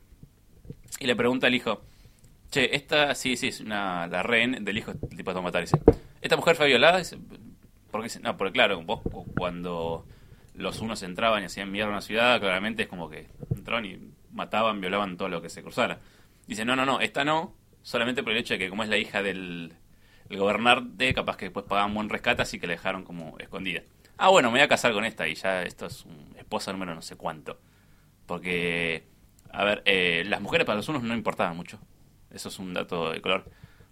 Eh, los unos siempre contaban sus hijos, los hombres, las mujeres no las contaban. Pero Atila siempre dijo que tenía seis hijos. No sé cuántas hijos ahora tenían mujeres afuera. Pero él tenía oficiales con sus múltiples esposas, porque tenía muchas esposas. Tenía seis hijos. Entonces agarra dice, bueno, está bien, agarra, lo mata al tipo y se casa con la mina. O sea, le mató al... a- se casa con una persona en la que le acaba de matar el padre. Dice, bueno, esta, esta también va a ser una esposa. Y dice, bueno, vamos, dejo, o sea, los unos aparte, hacen un gran festejo de joda, casamiento de Atila. eh, y todo muy bien, y al otro día le van a buscar sus generales y Atila estaba muerto. Estaba muerto en un charco de sangre. Eh, los generales quieren decir, ah, esta hija de puta fue que lo, mató porque ella la, mató al padre. Y dice, no, no, no, no. Los generales y dice, no, no, no. Atila ya tenía este problema hace un montón. Tiene un problema de mm, una, múltiples hemorragias nasales. O sea, le sangraba mucho la nariz. Y llegó a un punto de que fue una hemorragia muy grande y Atila palmó. Y ya a sus 58 años, el día de su casamiento, su casamiento no, no sé cuánto igual, Atila se... Vivió un montón igual. 58 años es un montón. Sí, para la época es una Y barbaridad. para andar todo el día andando a caballo y matando gente y peleando por todos lados es un montón. Y aparte, lo que, lo que creo, pues eran dos caballitos locos y hizo un imperio gigante. El imperio, para tener una idea, llegó al punto de que abarcaba desde Francia hasta Rusia y desde Alemania hasta Grecia. Se ocupaba un montón de lugar. Una zona increíble. Y Atila se muere. Y acá eh, hay dos caminitos. ¿Querés que hablemos de- del entierro de Atila o de qué pasa con el Imperio 1? ¿Qué preferís primero? No, del- de, de qué pasa con Atila, o sea, del, del- del imperio. El Imperio. Bueno, eh, Atila se muere, él tenía seis hijos. Había un hijo que había quedado como heredero. Sí, Pero ¿qué pasa cuando se, se corre la bola de que Atila se muere? eh, de repente, como todos los politos están medio como miedo a los unos, se, se empiezan a aliar todos para irle en contra. Y lo que hacen es, eh, y no solo los que están en contra, sino que uno de los hijos más chicos los traiciona, se va para el otro lado, matan al el hijo de Atila que había heredado, y medio que el, el Imperio Uno se empieza a desparramar y lo empiezan a atacar. De repente todo el mundo quería atacar a los unos, porque estaban un poco hasta los huevos de que los claro. saquearan constantemente Y se perdió la, la potencia de Atila, como que se perdió un simbólicamente poco la perdió mucho. y de tampoco ningún hijo era tan crack o sea cuando vos tenés pasa que Atila era un distinto el tipo era Claro. muy inteligente en su manera de manejar pero llegó, hizo un imperio tan grande que solamente se valía en su persona Claro. porque el, uno siempre fue muy salvaje y Atila como que intentó darle otro una organización pero obviamente hasta un punto no podía tanto y de repente se empieza a fragmentar todo y de repente escapan ah, hay muchos que escapan a la zona de lo que es eh, Hungría Sí, y ahí es donde más eh, perviven los unos, que perviven como 30, 40 años más, con uno de los hijos de Atila, dos hijos de Atila gobernando, hasta que uno lo hace seguir y el otro queda medio solo. Y se cree que fueron, y ahí ya el Imperio uno ya estaba, ya no era imperio, era un, cayó. era un gobierno chiquitito, digamos, lo que quedó. Pero se cree que hay muchos antecedentes de eh, unos en lo que sea Hungría. Es más, el lugar del mundo donde más personas llamadas Atila es en Hungría, es un nombre muy común, por ejemplo, hoy en día. Mira, Como que quedó reducido más que nada a toda esa zona, pero después es un imperio de miles y miles de, de kilómetros. Lo que pasó con Atila en sí es que todavía no, no se sabe muy bien. Cuando murió Atila, lo que hicieron, se lo separó en tres, tres cajones, uno de hierro para demostrar su fuerza y uno de plata y de otro de plata y de oro para demostrar un poco la, la opulencia de todo lo que Su había conquistado. Y esos fueron sus cuatro generales principales con un montón de voluntarios. Ya digo porque son voluntarios. Lo que hacen es van, hay un desvían un río, hacen un pozo, entierran ahí los restos de Atila y todos eh, los, los que hicieron todo el lugar para que no se sepa dónde se suicidan después de hacerlo. Solamente los cuatro generales de esos Atila sabían dónde estaban. Todo el resto se tuvo que suicidar después de enterrarlo a Atila. Por eso es que no se sabe dónde está. Claro. No se sabe dónde está. Pero que firmaron como que hacemos esto y nos suicidamos. Es, para, eh, para que era una nadie sepa. así, Ujú. para que nadie sepa dónde está. Claro. Porque como que si vos no sabes dónde está, no, no sabes dónde ir a, nadie sabe ir a buscarlos, como un respeto a los muertos es como esconderlos, entre comillas. Claro. Sí, sí. Entonces, eh, solamente esos cuatro generales sabían dónde estaban todos los otros que lo ayudaron. No se sabe. Y supuestamente también lo enterraron, creo que lo enterraron también con la espada, entonces nunca supo qué pasó con la espada de, la famosa espada de Atila, que era la supuesta espada de Marte. Hay muchas después investigaciones y gente que intentó encontrar la, la- la tumba de Atila, los, los tres cajones, nunca los, Nunca se encontró. Nunca se supo dónde estaban. Se, se cree que fue por un cierto lugar, lo buscaron por todas partes, pero nunca lo, los encontraron. Más difícil todavía diciendo que lo escondieron abajo de un río, que lo desviaron momentáneamente, hicieron el pozo, metieron ahí y después el río siguiera bien. Hizo que sea todavía más difícil saber dónde carajo. ¿Eso se sabe que fue así? ¿Que fue abajo de un río? Sí, porque era una especie de, de ritual que se hacía Ah, mirá. los unos. Claro, entonces es imposible Es encontrarlo. imposible saberlo, más con el tiempo pasando cada vez menos. Claro. Porque Sí, aparte sí. esos cuatro generales los, los sabían ellos, pero no podían contárselo a nadie digamos, después. Sí, sí. Y bueno, y si se suicidaron ya está. O sea, ya no, no, quedó. no, los cuatro generales no. Lo, porque lo- para enterrarlo fueron los generales, con cada uno llevó como, ponele, había como 40 personas para hacer todo el quilombo. Ah, pensé que los mismos generales habían suicidado. no, no, los generales son los únicos que pudieron quedarse vivos, pero todo el resto se tenían que matar. Claro. Y lo hacían por, por- queriendo, a propósito, por respeto a lo Sí, que sí. fue Atila. Era como su, su objetivo en la vida era hacer eso. O sea, su misión era esa. Y, y, se- y listo. Y ahí nomás. Tremenda la historia. Así ¿eh? que esta es la, la historia de del azote. ¿Y por qué el azote de Dios? ¿Qué significa el Eh, azote de fue Dios? una especie de apodo que le hicieron los romanos. No, más yo pensé cuando, cuando sacaste lo del tema del, de León y del Papa, Sí. pensé que venía por algún lado de ahí. Por de eso que- un poco de la parte más cristiana de, de Roma, que son los que le pusieron que era el- un azote que mandaba, uno decían que era un azote que mandaba a Dios para castigar a alguien, digamos, era así. Claro, claro. No, yo pensé que, digo, por ahí el no, no Papa era, no lo era algo, no era algo que se lo pusieron entre los unos. Entre Sí, ellos. sí, viene de afuera. Es un, un apodo que le dieron después a Y sí, si ellos no creían en dioses, o sea, no tenía sentido que le pongan eso. Y ahora, y de lo muy interesante la historia, ¿ah? me quedé pensando, de la historia esta del Papa, nunca se supo más nada, qué habló, qué, qué, qué- qué- teorías hay sobre eso, lo que las le teorías son esas, de que lo, lo- se jactaba lo de aparte de Sí. supersticioso, que le iba a maldecir, Eh, esos que le dio que mucha guita y que le dice, che, pero a tu casa como a todos. O sea, Pero un poco de todo. Pero hay alguna, hay algún detalle que se sepa, ¿no? O sea, muy probablemente no, pero de, de- de esa conversación, de, de cómo fue el tono, de, cómo el Papa abordó a un tipo tan grosso y tan... Por eso, o sea, como que Atila, lo- lo- el, el- eh, el león primero fue como un, fue como con su gran porte y hasta, si querés, un poco Se hizo soberbia, respetar. Se hizo respetar contra Atila, lo cual es Claro. un- una cuestión indiferente. Muy grosa, sí, sí. no sí. cualquiera iba a hablar a Atila de mano a el mano. tipo más temido del mundo en ese momento. Exactamente. Sí, sí, sí. El tipo se le plantó y le... Mirá vos, y los romanos Los zafaron. Los colombianos le dijeron, Leo, Leo. Ya está, dijeron. Eh, ídolo, el otro día es ídolo. sí. Este papa, dámelo siempre, Dámelo dijeron. Este papa, este papa dámelo siempre. Este que no se muera, este. No, pollo, este papa, no siempre. Lo quiero mi equipo. qué buena historia, Artu, qué buena historia la de Atila, el primer... Atila, el primer el primer emperador único uno. emperador uno. O sea que los unos existieron mientras existió Atila, porque... Existieron antes, existieron después, pero nunca tuvieron ese. Sí, pero claro, pero fue así, tac. Sí, es más, Atila, hoy en día chau. no se sabe mucho de la historia de los unos porque como que no quedó, no quedó Claro. escrita en ningún lado. Claro, fueron muy efímeros. Sí, sí, sí. Bueno, Artu, espectacular la historia del día de hoy de Atila. Eh, Me- espero que la me gente se haya poquito, pero enganchado. bueno, yo- yo he divertido. Estuvo buena, estuvo buena. Yo la verdad estaba escuchando atentamente, me gustó mucho. Seguro que la gente también, ¿eh? Porque se mantuvo ahí el número de, de audiencia. la verdad que les debe haber gustado la historia y deben haber Lo estoy estado... esforzando a estudiar historia. Estuvo bueno, estuvo buenísimo. Además, Eh, salió muy muy natural la charla, muy... Sí, no si te diste cuenta, pero yo leí No la intro más. y lo sí. dejé. Se ve que lo tenías, ya lo tenías en la Lo cabeza. tenía y me lo acordaba. Es que es apasionante. Algún historia, datito habrá quedado, pero bueno. la historia es apasionante y hay cada cosa. Ahora, yo después pienso, ¿no? Ir a Mm. esos lugares o conocer, no sé. O ir ahora a ponerle a Hungría y conocer gente que quizás sea descendiente de unos y que tengan esa en la Es que sangre esa sí, toda historia. esa parte, sobre todo esa parte ser una de cosa- toda Europa tiene como mucha historia, pero porque tiene mucha historia escrita que conocemos. Capaz que hay muchos lugares de América que tienen una historia increíble, los españoles Y no la conocemos, claro, porque nosotros venimos de, de allá. O sea, Exacto. es cierto, acá seguro hay muchísima historia que no tenemos ni idea de, de los pueblos originarios de acá. Somos como usurpadores. Usurpador. Pero me quedé pensando, la, la guerra que dijiste de los campos de Cataluña, ¿se llamaba? Campos catalúnicos. ¿Y fue en la, en la región que es hoy Cataluña o no? Nada que ver. Es eso en lo que hoy sería norte de Italia. Norte de Italia, ah, Sí. nada que ver, o sea, más, más al, al centro de Europa. Sí, un poco más. poquito Ajá. al este. No, tan, no es tan lejos, porque también está bastante al noreste de España. pero- Claro, sí, sí, sí.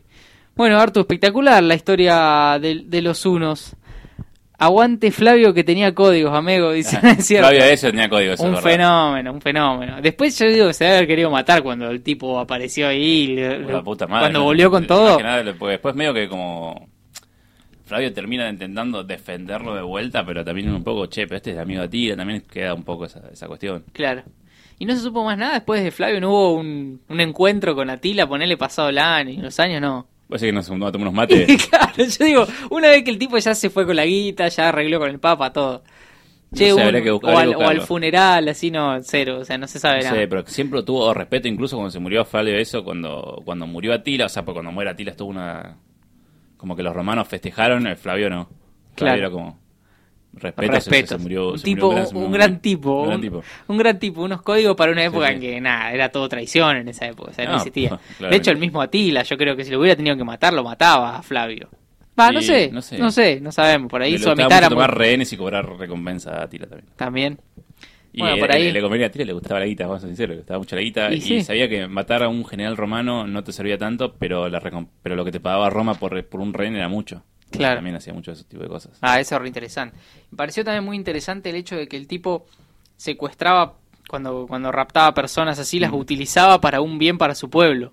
No era tipo la mato y listo, como los filósofos que contabas que la usaba para Sí, educar a eso la- era una, una costumbre una, de- también mataban un montón, pero bueno, algunos que... Obvio, sí, sí, seguro que mataban y arrasaban a su paso, pero pero eso eso es interesante. Yo no, no, no sé si otros pueblos hubieran hecho lo mismo, otros Mm. No, imperios así tan... no. Es más, hay un- una- una- algo muy obvio, es que muchos de los, por ejemplo, los Dothraki en Game of Thrones están basados en los unos. el- sí, sí, tienen Hay toda la pinta. de, de- de ese tipo de cosas están basados en ellos. Ese salvajismo, eso de pasar con los caballos y hacer mierda todo, ese- Exacto. esos son los unos, o sea, básicamente era eso. Un poco ahí. Ya está, tal cual. Bueno, Artu, espectacular. Me encantó el anecdotario del día de hoy, ¿eh? Para anotarlo como uno de los mejores, de los Oh, más interesantes, me pareció. gracias. Me pareció muy, muy bueno. Pero bueno, son las seis y cuarto de la tarde. Vamos a estar hasta las 7 acá por radioenvivo.com.ar barra caos. Por Desde Siempre Podcast en Instagram nos escuchan ahí también. Nos queda, bueno, un pedacito de programa todavía en el día de hoy. Así que vamos a una pequeña pausa, Artu, ¿te parece? Y enseguida Dale, volvemos con gente, Nos vamos a una pausa. Cuando volvemos, vamos a tener seguir con el programa. Tenemos muchos audios, hay que ver a ver quién se gana el premio de arroba fusión.3dp. Todavía querés participar, puedes hacerlo mandando un audio con, para vos, cuál es el mejor apodo que pusiste o te pusieron al 3388-676167 o 3388-671780. Nos vamos. Una. Continuamos con el ya tercer bloque de Desde Siempre. eh, acá transmitiendo desde el Centro Cultural Jacarandá 961 en Radio Caos. El orden del desorden son las 6 y 20. Y la verdad que tenemos tantos audios como tener que empezar a alargarlos porque si no puede pasar todo. Sí, ¿qué onda esto? Pero recién estaba en Twitter A ver. y me apareció esto. Me apareció, me apareció un tweet con esto. Y bueno, como el, el programa de hoy es apodos, yo creo que uno de los mejores apodos que, que, que vi en mi vida, Almanaque. ¿Cómo te van a decir Almanaque? Almanaque. El Almanaque González. La locura, boludo. Buenísimo. Va- Vamos a dar un poquito de contexto porque no creo que todo el mundo conozca quién es Almanaque González. Es excelente el apodo. Es muy bueno. Eh, ¿Querés explicarlo vos, Capo? Dale, sí, es un, es un jugador de que creo que juega en All Boys, ahora un equipo del ascenso, que tiene un nombre muy particular. Se llama F. Mam Hasson. Eh, man, Bueno, claro, o sea, claramente uno escucha así, dice, esta le pusieron cualquier letra porque por ponerle a los padres, ¿viste? Dijeron, Sí, o piensa que es un. Árabe. no es, no es argentino, es como alguien viene de otro lado y capaz que es, es manga, en otro lado es más común. Claro, sí tiene un nombre más o árabe o Mm. más alemán, qué Pero- sé yo. pero- Pero F-Mam Hasson, si vos eh, seguís el nombre, la primera letra de cada uno de los meses del año están en orden cronológico formando su nombre. O sea, Mangas enero, son. febrero, marzo, Enero, febrero, abril. marzo, abril, mayo. Así hacen así, F-Mam Hasson y termina con la D de Diciembre diciembre. es jodido pito. Entonces, eh, o sea, el sobrenombre almanaque es, es perfecto para Almanaque es perfecto, porque el EFA, eh, si no el EFA era medio, medio jodido. Era, le tenían que decir almanaque. Pero a- este Almanaque. González, muy buen sobrenombre. Un apodo, perdón. A ver, seguimos con los audios. ¿Cómo andan acá, Juan Pedro? Necesito participar de este programa porque Hola, adoro los apodos, me parece algo brillante, un gran invento de la humanidad. Y tengo dos historias, una más cercana y una más lejana. Eh, así que voy a mandarlo por los separados y voy a confiar en el criterio de selección de... Viene por partes. Viene por partes. Vamos, vamos a pasar las dos porque tenemos ganas. Dale, vamos con el primero. Dale. La primera historia es de el amigo de un amigo Mm. que lo conozco por mi amigo y de haber jugado al fútbol con él por otro grupo. Muy Y tercerizado, pero el sí. grupo este de que se juntan a jugar al fútbol tenían todos ya apodos establecidos, pues se conocían que estudiaban juntos, qué sé yo. En un momento yo lo saludo a este chico con su nombre de pila y veo que del fondo le gritan, ¡eh! ¿Qué haces apodo? O sea, le decían apodo. Y cuando logro en- Nah. yo llorando Es de risa, espectacular. como que te dicen apodo, no, me cuenta la historia de que él llegó tarde al grupo. Todos ya tenían sus seudónimos muy copados con su Es historia de fondo y todo. Pero él rompió tanto las pelotas diciendo, no, necesito un apodo, quiero un apodo, que su apodo se convirtió en, bueno, ya fue apodo, y ahora se conoce como apodo. Lo divertido es que cuando yo Es buenísimo. Lo veo en otro grupo de amigos, le digo, eh, ¿qué haces apodo? Shh, callate, boludo, que no nadie sabe que me dicen así. No. No, no, no. Ah, es excelente, es excelente. El señor apodo apodo. Justo lo que hablábamos hoy, de cuando llegás ya a un grupo con una edad avanzada y no sí, tenés... como, eh, Pepo, Tato, Sí. el Pela, y vos, eh, Juan. No, no, yo Claro. quiero mi apodo. Decime algo que no sea Juan, dijo el tipo. Y la, y la consiguió, y le dijeron Consigo, apodo. le decían apodo. No creo que le copó mucho, me parece. Pero es un apodo muy original, apodo. Eso es sin duda. Vamos con la segunda a ver parte. la segunda parte. La segunda historia es más lejana, pero también me parece muy lindo la referencia que una amiga que se fue de vacaciones con un grupo, no, me cuenta, no, sí, me fui con Pili, Pichi, no sé cuánto, y con Bodoque. ¿Cómo que Bodoque? Llorando de risa, ¿qué es Bodoque? Qué hermosa. Le dicen así Bodoque. porque cuando era chiquito era cabezón y era parecido al nene de la era del hielo. Y Ah. no, me parece un apodo brillante porque aparte también ya tiene 25, 27 años y sigue siendo Bodoque, así que nada. Lo mataron. Red está Hermoso. buenísima. eh, un saludo a Pía que la amo y quiero pedir mariposa traicionera de Maná. Saludos. Creo que se Fíjate, fue confundió todo. Ah, mentira, no, la verdad, la verdad que no querés una sección, Juanpe. Porque te hacemos medio programa vos si querés. Metió, sí, metió dos, dos secciones de apodos y hasta metió saludo y, y tema, pidió. Sí, sí. Y Mariposa Nacional me copa igual, ojo, capaz que la pasamos. Un fenómeno, sí, un fenómeno. Bueno, me gustó este también, el de Bodoque. Es- vamos, hay muchas cosas para hablar sobre esta, esta segunda secuencia de audios. Sí, sí, sí. Pero Bodoque, muy bueno. El apodo apodo, excelente. Guarda, alguien tiene ganas de ganarse el premio de arroba fusión.3dp. Bueno, Artu, tenemos también, como bien comentaste, el porqué de Capelo. Tenemos mucha. Uh, ¿tenemos porqué? producción, tenemos ciencia acá en la, en la radio. Hay gente que está investigando por nosotros. Así que. hay gente, en investigación de la ¿querés- gente, Te pregunto, ¿querés escucharlo ahora o lo dejamos más para el final del programa y tiramos otro audio ahora? eh, como vos prefieras, capo. No sé, si querés, me gusta, me gusta el porqué, pero podemos dejarlo para el final así se quedan ¿Crees que nos, enganchados un poco nos más. despedimos con el porqué de Capelo? Exacto, Dale. sí, así le damos un cierre con un, con un personaje histórico del programa. ¿Escuchamos un audio más, te parece? Dale, metemos un audio más. Nunca fui de tener muchos apodos en mi niñez, adolescencia o eh, etcéteras, eh, que no vayan de la mano de mi nombre o de mi apellido. Pero había una época, yo era chiquitín, no llegaba al metro y monedas de altura, eh, mi abuela, basándose en que yo por un lado era bueno en matemáticas, y por otro que tenía en el medio de la frente un hermoso remolino que me abría el flequillo si lo tenía medio corto al medio, cual Moisés haciendo Abría las gestos aguas. frente al Mar Rojo. Eh, Poético el que audio. Todo esto hacía que me quede el flequillo medio conforme al librito. Eh, la señora no se le ocurrió mejor apodo que decirme Calculín. No sé si alguno tendrá Sí. esa imagen dando vueltas por la cabeza. Calculín, recordemos, es un personaje de Anteojitos, si no recuerdo mal. ¿No, no, lo- no recordás? El... No, me- no me acuerdo bien cuál es, no. Es un personaje de historietas, Calculín. Por eso. Pero lo más divertido de esto es que tenemos al, al CEO de arroba fusión.3dp mandando un audio. O sea, él quiere ganar el premio de su propio emprendimiento. Es tan fan de lo que hace que, que quiere participar. o, o está bien, no quiere perder. O sea, si él lo gana, Ah, se, lo da a sí mismo. Claro, vos lo ves por ahí, sí, sí. Yo sí, creo que por ese lado. Puede ser por ese lado también, puede ser, es muy probable. Eh, pero no, la verdad no me acuerdo de Calculín, o sea, me resuena el nombre, pero no sé cuál es el Si personaje. querés ahora, ahora lo busco y te lo muestro, es un personaje de Anteojito, es como un nene medio, medio nerd pequeñito. Ajá, bueno, bueno, dale, vamos a buscarlo y, y a, y a conocerlo también en la tarde de hoy. Tenemos el porqué de Capelo, gente, ¿eh? El es porqué- interesante. vamos a guardar para el final, vamos es a- interesante, sí, se viene por Porque aparte, mira, voy a tirar una pista. El por qué eh, lo está cont- conseguimos a la hija de Capelo que nos cuente. El por qué es. O sea, fuente... la investigación va a la fuente. Sí, sí, a la sí. fuente, derechito. Más que confiable, más que confiable. Eh, nada, yo mando por la anécdota nomás, dice Facu. Claro, Él quiere competir, estás haciendo él- mala fama, vos estás diciendo No, que no, se lo dije, pero bueno, no, era, válido. Yo era válido. Era válido, bueno, está bien. No, pero yo digo, es tan fan de sus productos que quiere ganarse algo, qué sé yo. Mm. Por ahí tiene, tiene doble sabor, viste, si te lo ganas vos. Pero bueno, los productos están acá, gente, sobre la mesa. Lo siguen Este es en Calculín. fusión.3dp. Ah, sí, sí, sí, sí, sí, lo retengo, lo A ver, retengo. para la gente, ahí no sé si llegan a verlo. Sí, Ese es el personaje de Calculín. Ajá. Así que a Facu le decían Calculín, mirá vos. Calculín, mira. Mirá vos. Además, muy bueno en matemáticas por lo que dijo. Por lo visto, sí. Ajá. Eh, bueno, gente, siendo las 6 y 28 de la tarde de hoy, Tenemos las seis y media de las seis y media. a tenemos ver. las 6 y media de las 6 y media, porque encima siempre las 6 vienen con, con bonus tracks atrás, así que se puede decir que son 6 y media. Eh, pero bueno, las 6 del día de hoy van a ser. También vamos a meternos un poco en la historia, en Dale. personajes históricos. Por eso te dije, el azote de Dios es una de las 6, de, los, de los 6 que vamos a hablar de hoy.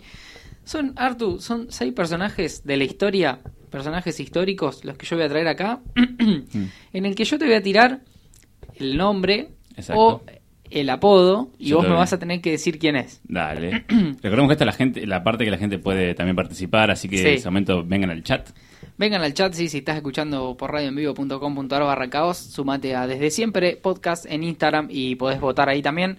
Eh, siempre lo hacemos con manito arriba, manito abajo, pero hoy eh, se puede escribir porque va a ser adivinar un personaje de la historia. Dale. bueno, comenzamos con el primero. A ver si te suena este nombre, ¿eh? Yo te tiro el nombre, debatimos un poco y a ver si te sale. José Doroteo Arango Arámbula, Mm. un personaje histórico. ¿Quién fue? José Doroteo. Arango Arámbula. O sea, lo conocemos claramente por otro nombre, Sí. que es el, el apodo en el cual se conoce. Incluso es un apodo y un apellido, te voy a dar una pista. Eh, ¿Es, es el arranque de José de San Martín? No, no es por ahí. No es por ahí. La gente puede ahí participar. Ahí ya veo gente que se está sumando. Mira, seguramente estaban la gente está- escuchando. está atento. José Doroteo Aram- Arango Arámbula. A ver, empecé a pensar el nombre, que, por qué, de qué lugar puede ser un nombre que se llama Doroteo así. Arango Arámbula, lo, lo veo más eh, del norte de Sudamérica, medio caribeño. Eh, más o menos. No Un tanto. poquito más al norte si querés. Mexicano. Va por ahí. A ver. Mexicano. ¿Es personaje de una serie televisiva que fue muy famosa en Argentina? Mm, creo que no.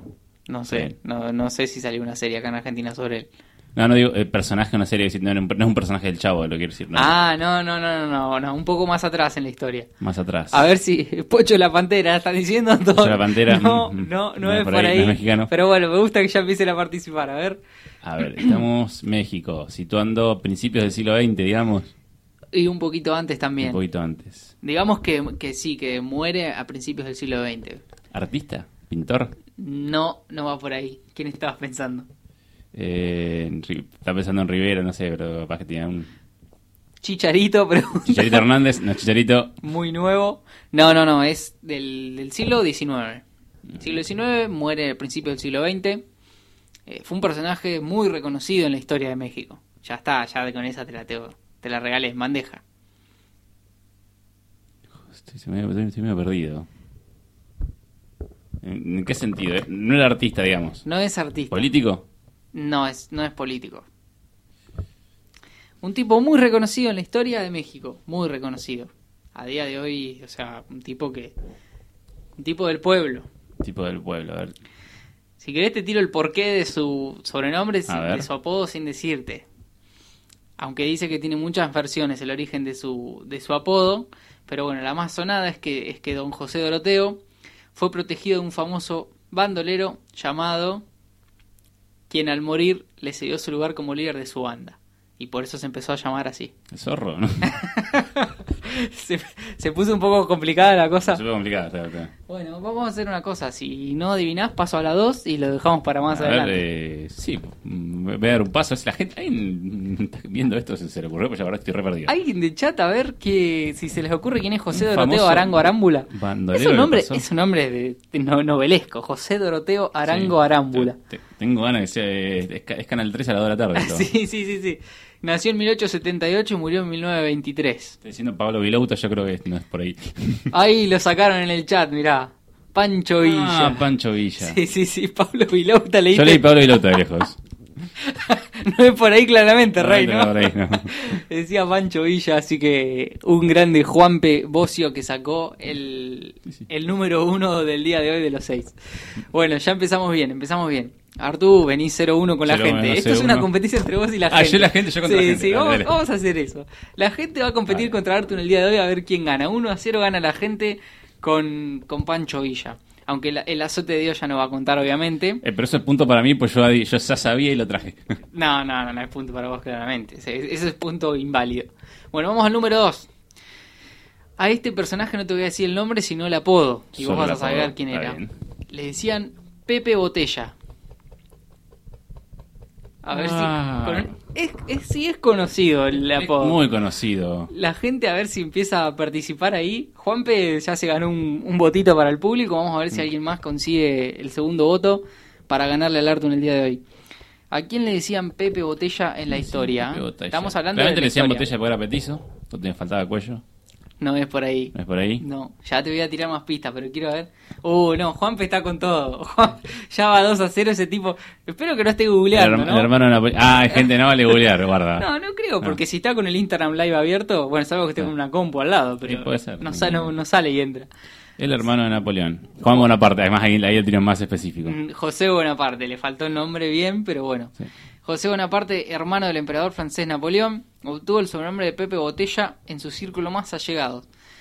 ¿Sabes por qué era? Porque tiene una adicción desmedida con el alcohol. Ah, Entonces claro. le decían. El hermano borracho de Napoleón, básicamente era. Sin embargo, algunos cronistas difieren de esto y aseguran que, por el contrario, el apodo se debía a que José Bonaparte decidió abolir el impuesto sobre las bebidas y que quitó restricciones sobre su consumo. Ah. Eso fue como que le quisieron limpiar la imagen, pero la Sí, mayoría De, la, de las historias cuentan que era... Eh, sí, era borracho, era borracho, Era un adicto, claro, era un adicto. Estoy cursando, ¿no? Y encima, encima que está cursando, el tipo Mm. está metiendo doble punto para, para el público. O sea, cada tenés un zoom muteado que estás mandando acá. Es una cosa de loco. 2 a 0 gana la gente en esta sección de las 6 de las 6. Los 6 personajes históricos con apodos. Eh, este va a ser muy difícil de sacar. Porque yo les voy a decir el nombre y van a tener que decir cómo le decían. eh, pero va a ser bastante complicado y no, no creo que alguien lo saque. Era Vlad III de Valaquia. Drácula. O Vlad. Ah, perdón. Drac- Vlad el empalador es. Esa, esa. Bueno, bien, bien, bien, Sí, bien ahí. claro, era, era bastante lineal porque le decían así, ¿no? Sí, y sí, era bastante lineal. Claramente, porque era un tipo que tenía una perversión a empalar gente. Eh, los, los mataba y los dejaba empalados en afuera, digamos. Exactamente, y bueno, y quedó inmortalizada su leyenda en la mítica novela Drácula, como dijiste. La sacaste fácil porque lo sabías, pero Este lo no conocía, creo sí. que era, era complicado sacar para ahí. Eh, bueno, tenemos la dama Juana Bonaparte, dice. Mm.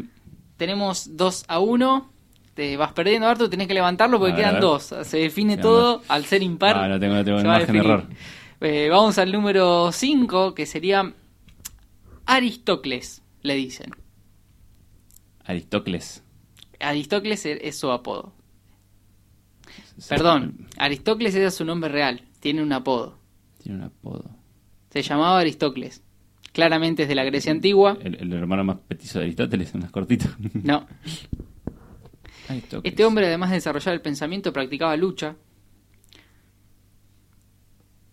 Ah, por lo cual su entrenador, Aristón de Argos, le llamó, y ahí es, es como lo ah. conocemos todos.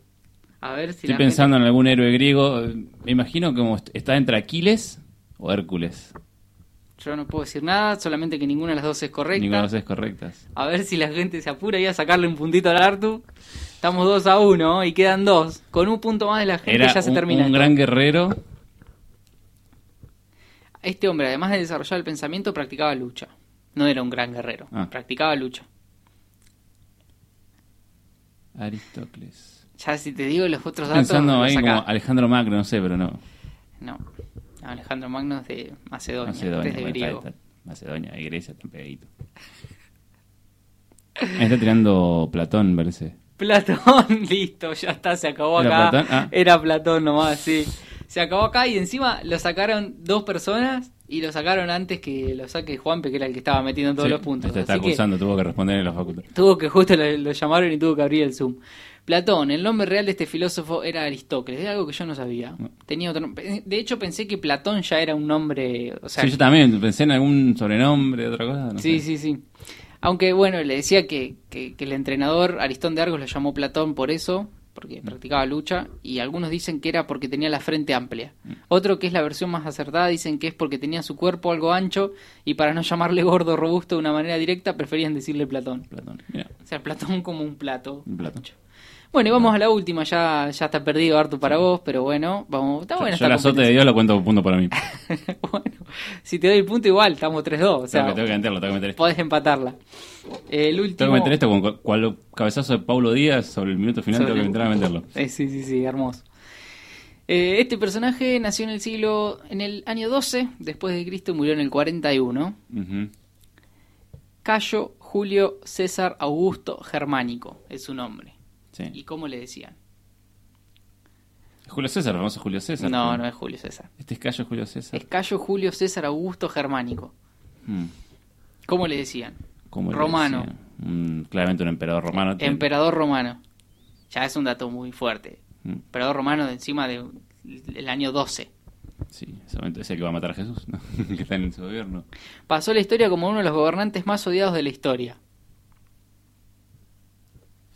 Además de ser un hombre adepto a actos sanguinarios y excentricidades, llevó a su pueblo a una crisis económica y hambruna. Cayo Julio Esta está difícil.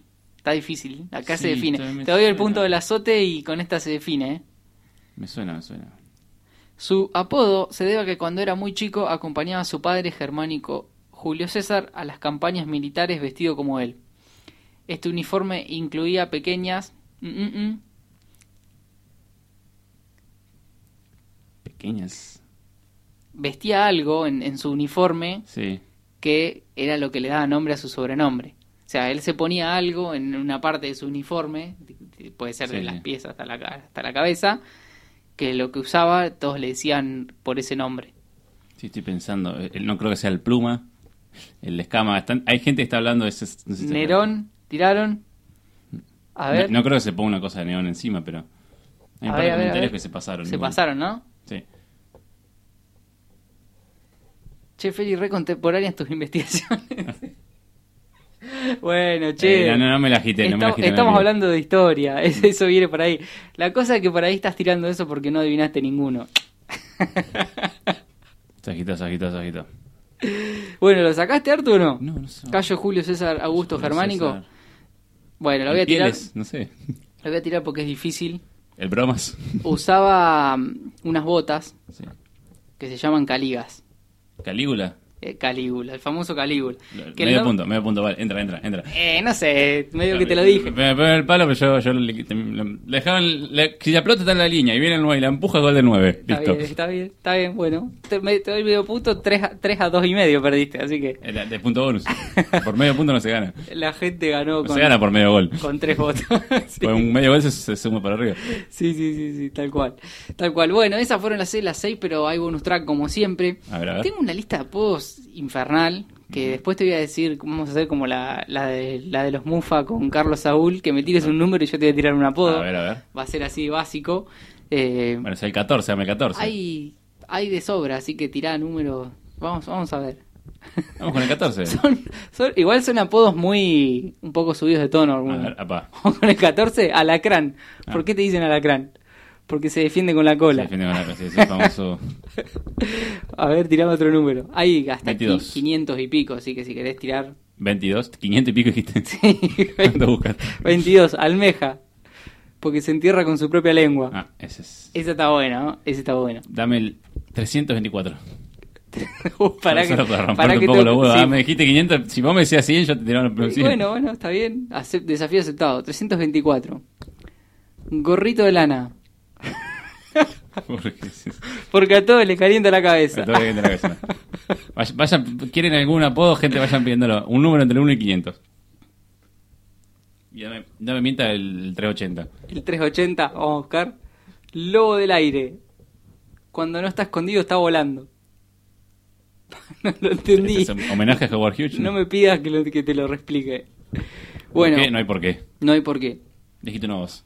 Bueno, y a- no, además de esto, también traje algunos apodos que me parecieron interesantes de mm, jugadores de fútbol. Ahora querían algo un poco más contemporáneo, vamos por Sí, algo más y es más, me- el que me encanta, no un jugador de fútbol, sino de un barra brava, ese barra brava de River que es el Caverna Godoy. Caverna Godoy es excelente. Qué buen apodo. ¿De dónde vendrá Caverna Godoy, no? Yo creo, el- creo que no es lo que es como que es tan negro que parece una caverna, una- tan oscuro que es una caverna, entonces Caverna Godoy. Es espectacular. Es excelente. Yo creo que la- el argentino tiene una capacidad para crear apodos y- de mejores. descomunal, Mm. descomunal. Bueno, pero te voy a traer algunos algunos apodos de- del mundo del fútbol. A mí que pide el me parecen- 256, eh, da- dáselo rápido. Pidieron 256, vamos a buscarlo, a ver. 256 puede salir cualquier cosa, ya les dije. Esto está fuera de contexto todo. Está muy fuerte. ¿Salió muy fuerte? Empanada. Tengo miedo. Porque le gusta que lo rellenen con carne. No, no, no. Esto se, se está yendo a la mierda. No me hago cargo ni responsable de todos estos actos del día de hoy. Pero bueno. Y de hecho todavía queda que diga el apodo que hoy me- que en la semana me dijeron que comente Sí. Sobre, sobre un personaje de la Creo que voy a pedirlo si hacemos un corto solo para escuchar a ver eso de producción. Después sí, sí, sí, a vos te lo, te lo voy a decir por atrás. Pero bueno, Eh, vamos a los, a los apodos de los, de los futbolistas reconocidos.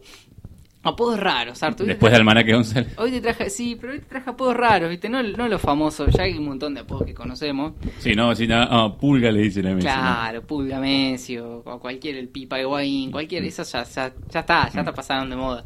Decime por favor que está el pejerrey belloso. El- no está el no, pejerrey ¿cómo está el belloso, pejerrey belloso? ¿El pescadito urbano?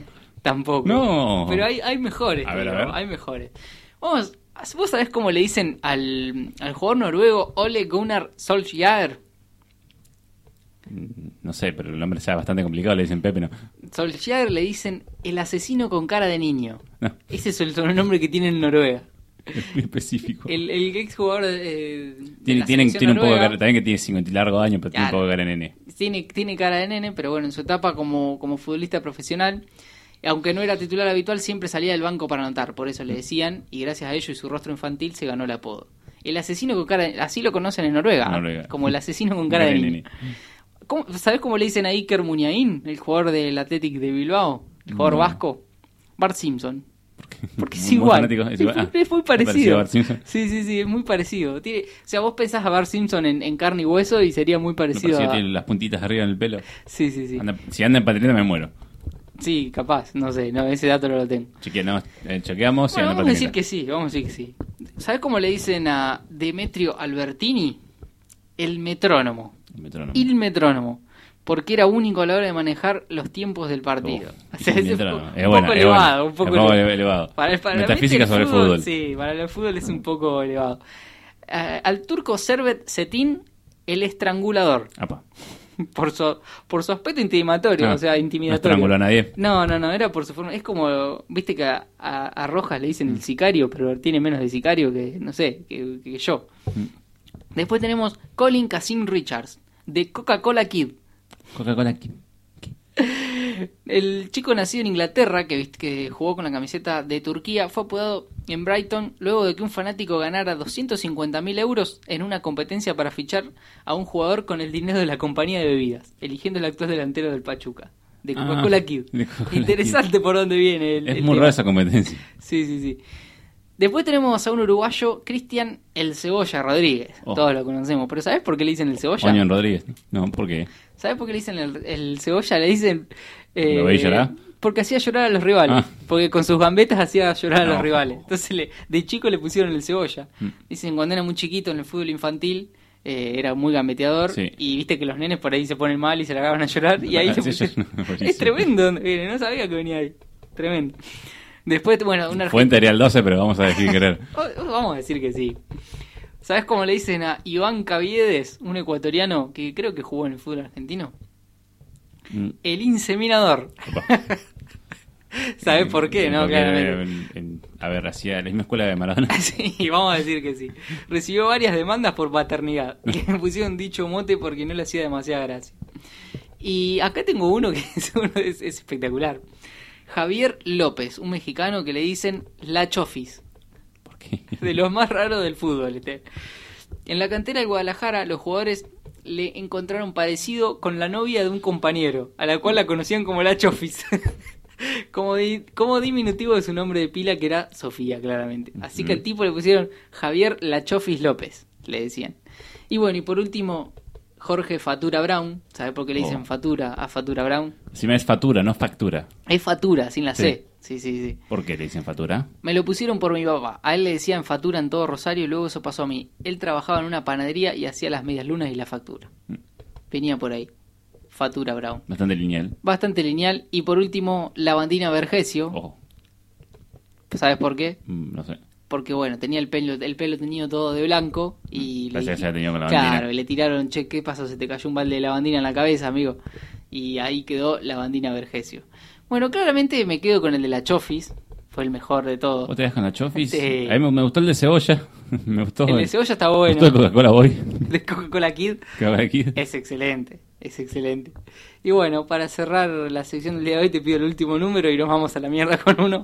Eh, vamos a la mierda con el 69, claramente. El 69 69 no se va a la bosta, es una joda. está mal, está mal hecha Está la mal lista, ¿no?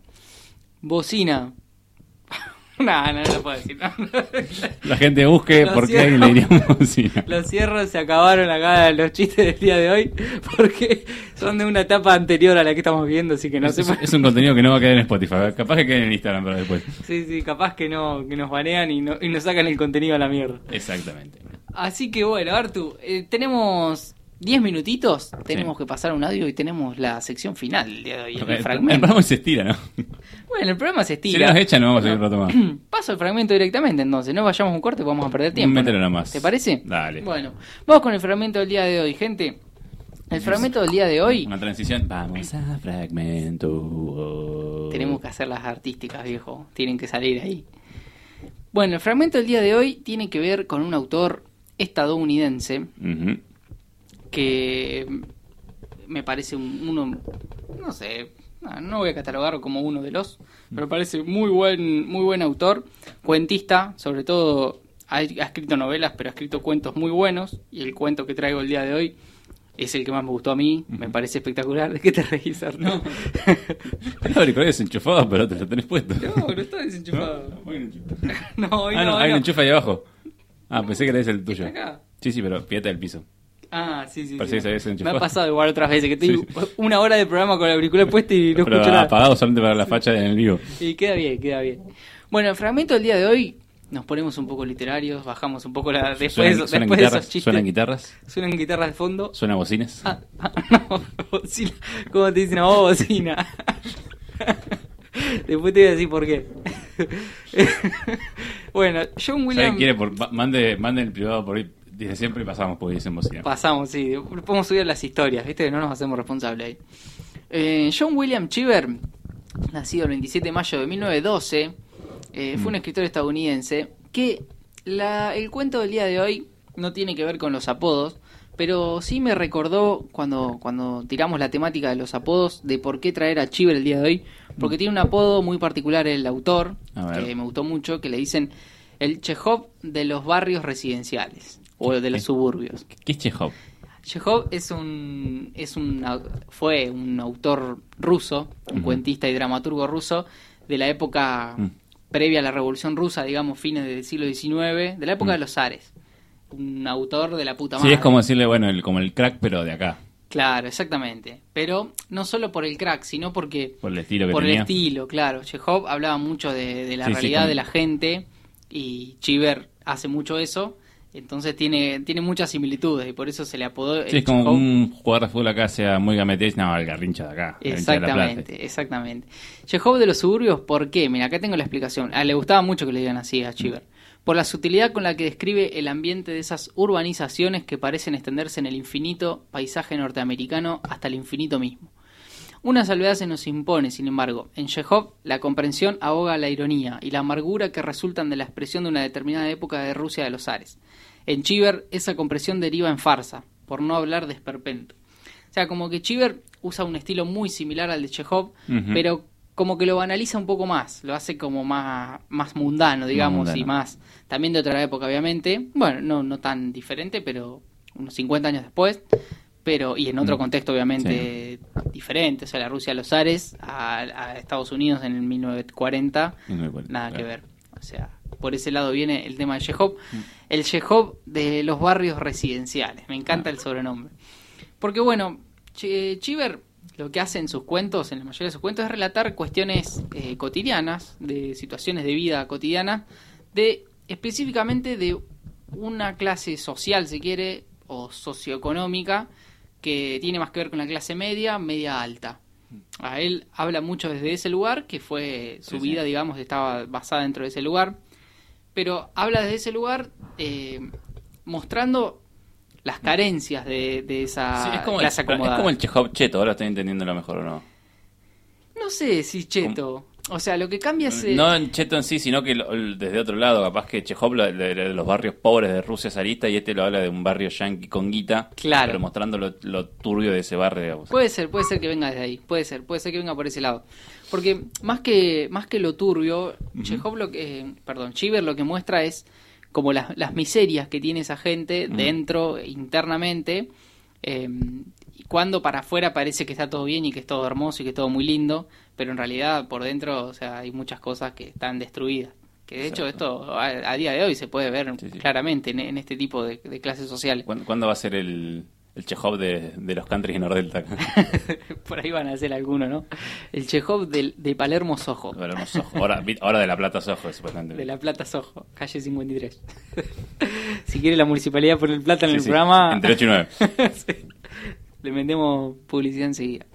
Bueno, eh, voy a pasar directamente al cuento para que no se nos vaya terminando el programa. El cuento es espectacular, se llama El Nadador de Swimmer.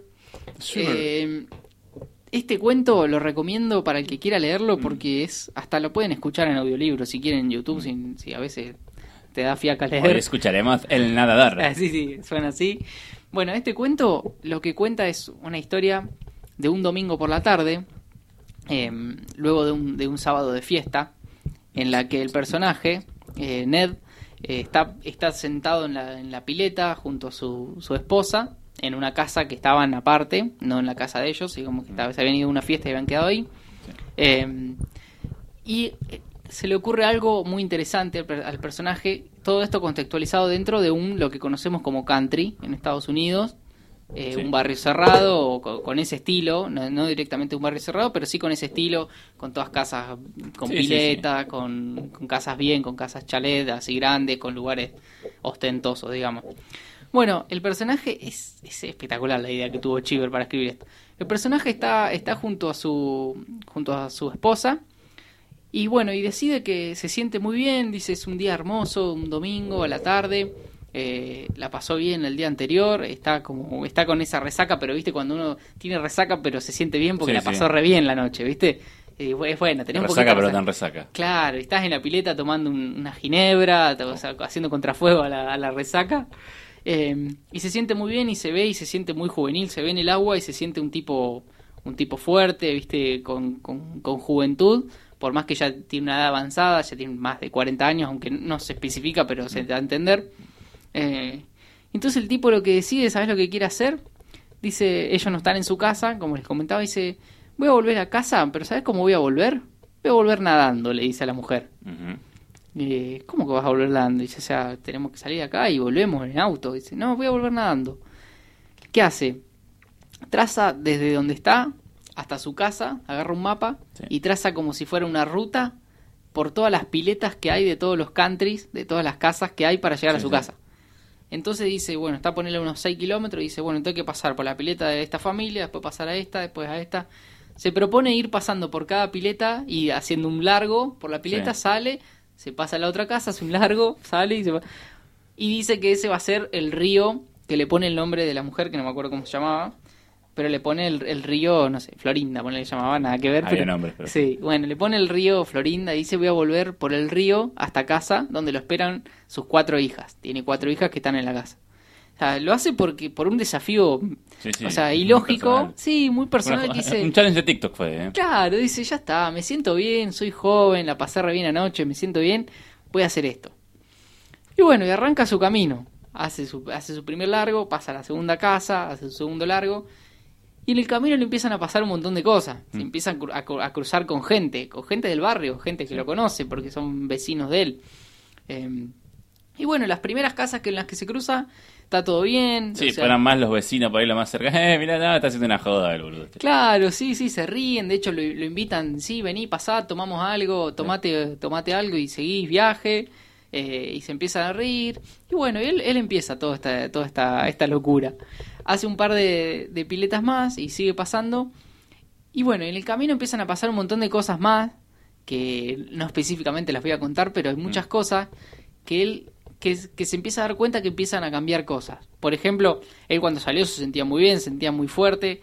Ahora empieza a pasar un par de, piletas y se empieza a sentir cansado, se empieza a ver como, como de otra forma, empieza a sentir que, que lo que está haciendo es una boludez, pero dice, nada, no voy a volver porque ya lo empecé, voy a, voy a seguir haciéndolo. Eh, se cruza después con una fiesta y en una fiesta lo reciben muy bien y, y toma algo y una fiesta que seguía de domingo por la tarde y sigue. Después se cruza con otra fiesta de una persona que, que siempre lo invitaba a él y a su esposa, pero él nunca le aceptaba.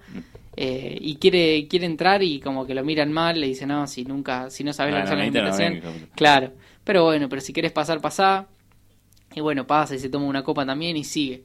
Y sigue su camino, así, ¿no? Pasan un montón de familias, de personas que él tiene charlas con un montón de gente. Pero al mismo tiempo, esto que está pasando en una tarde de domingo, está pasando en una vida para él. Mm. Y entonces acá es donde, donde Chiver empieza a mezclar todas las cosas y empieza a mostrar cómo eh, lo que para él era un juego y que inició como, como una boludez de, de- de un desafío, en realidad eh, su vida empezó a transcurrir en base a eso y empezó a pasar el tiempo, empezó a pasar el tiempo, empezó a pasar el tiempo y entre cada pileta que él se subía, él empieza a perder la noción del tiempo y no sabe, o sea, lo que se convirtió en una tarde, pasaron días, pasaron semanas, pasaron meses y no, y no podía llegar a su casa. Y empieza entonces, es, a ver, yo lo estoy contando de una forma muy resumida, ¿eh? esto vos lo lees Sí, y, sí, sí. y solo el cuento te va llevando en Es, ese es bucle. difícil en- des- explicarlo así nomás, pero tenés que ir... Exacto, exacto, pero el, el cuento solo te va metiendo en un bucle que vos no entendés nada, entonces en cada, en cada pileta ves, ves cosas muy, muy, muy, muy particulares de esta gente que lo que quiere explicar el autor en uno de los análisis, hay múltiples análisis de este cuento, pero es como que en cada, en cada pileta que él cruza y habla con gente, vos empezás a ver como las, las pequeñas miserias burguesas de esta gente, de por ahí de, de palitos que le tiran o de, o de chusmerío sobre otro, viste, como de, de forma discriminativa. Y él en una, incluso en una de esas piletas escucha a alguien que está hablando sobre él, sobre su familia, Sí. y, y le dice tipo, no, viste, la- las hijas eh, son un desastre, el tipo es un, es un reventado, viste, una onda así. Y él escucha y no sabe que están hablando de él, pero lo, lo- lo- lo- se da cuenta, digamos, en algún punto de que, de que están hablando de él. Entonces, en todo este camino, o sea, la enseñanza que nos da el, el Chiver en, en todo este camino es como que eh, la, la vida al tipo este le pasa de una forma que ni siquiera él puede tomar control.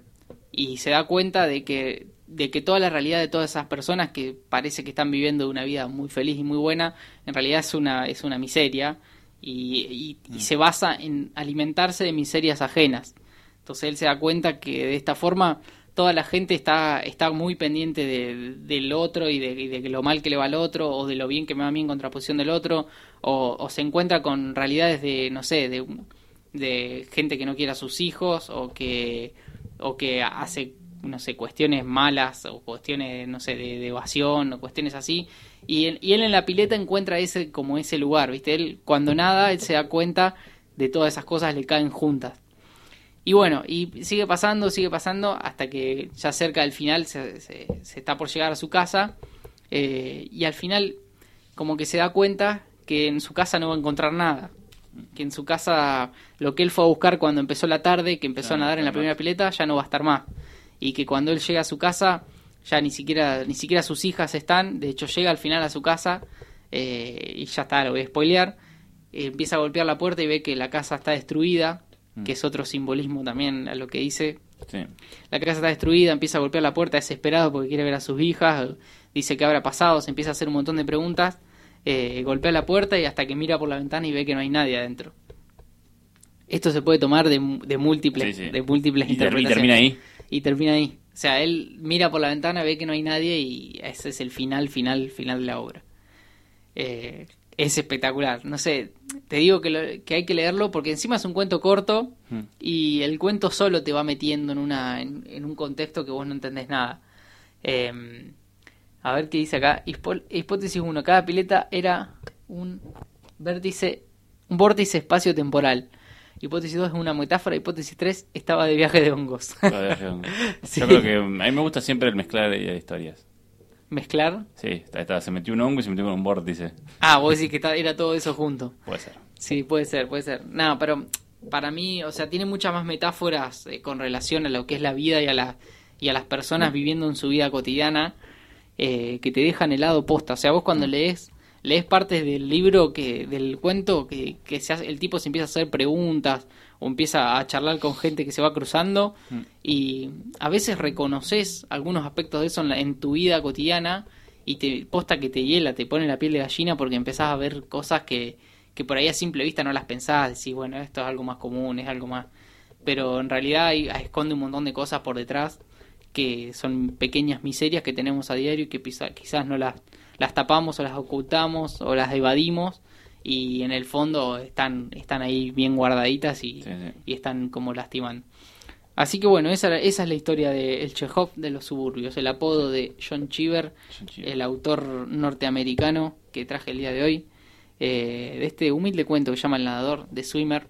Así que para todo el que quiera interiorizarse un poquito más, lo puede leer. Googlea, pone de Swimmer PDF y va a aparecer. Sí, sí, sí, lo, lo- va a Ay, no, no, no, no, no, no truché. No, no, sí.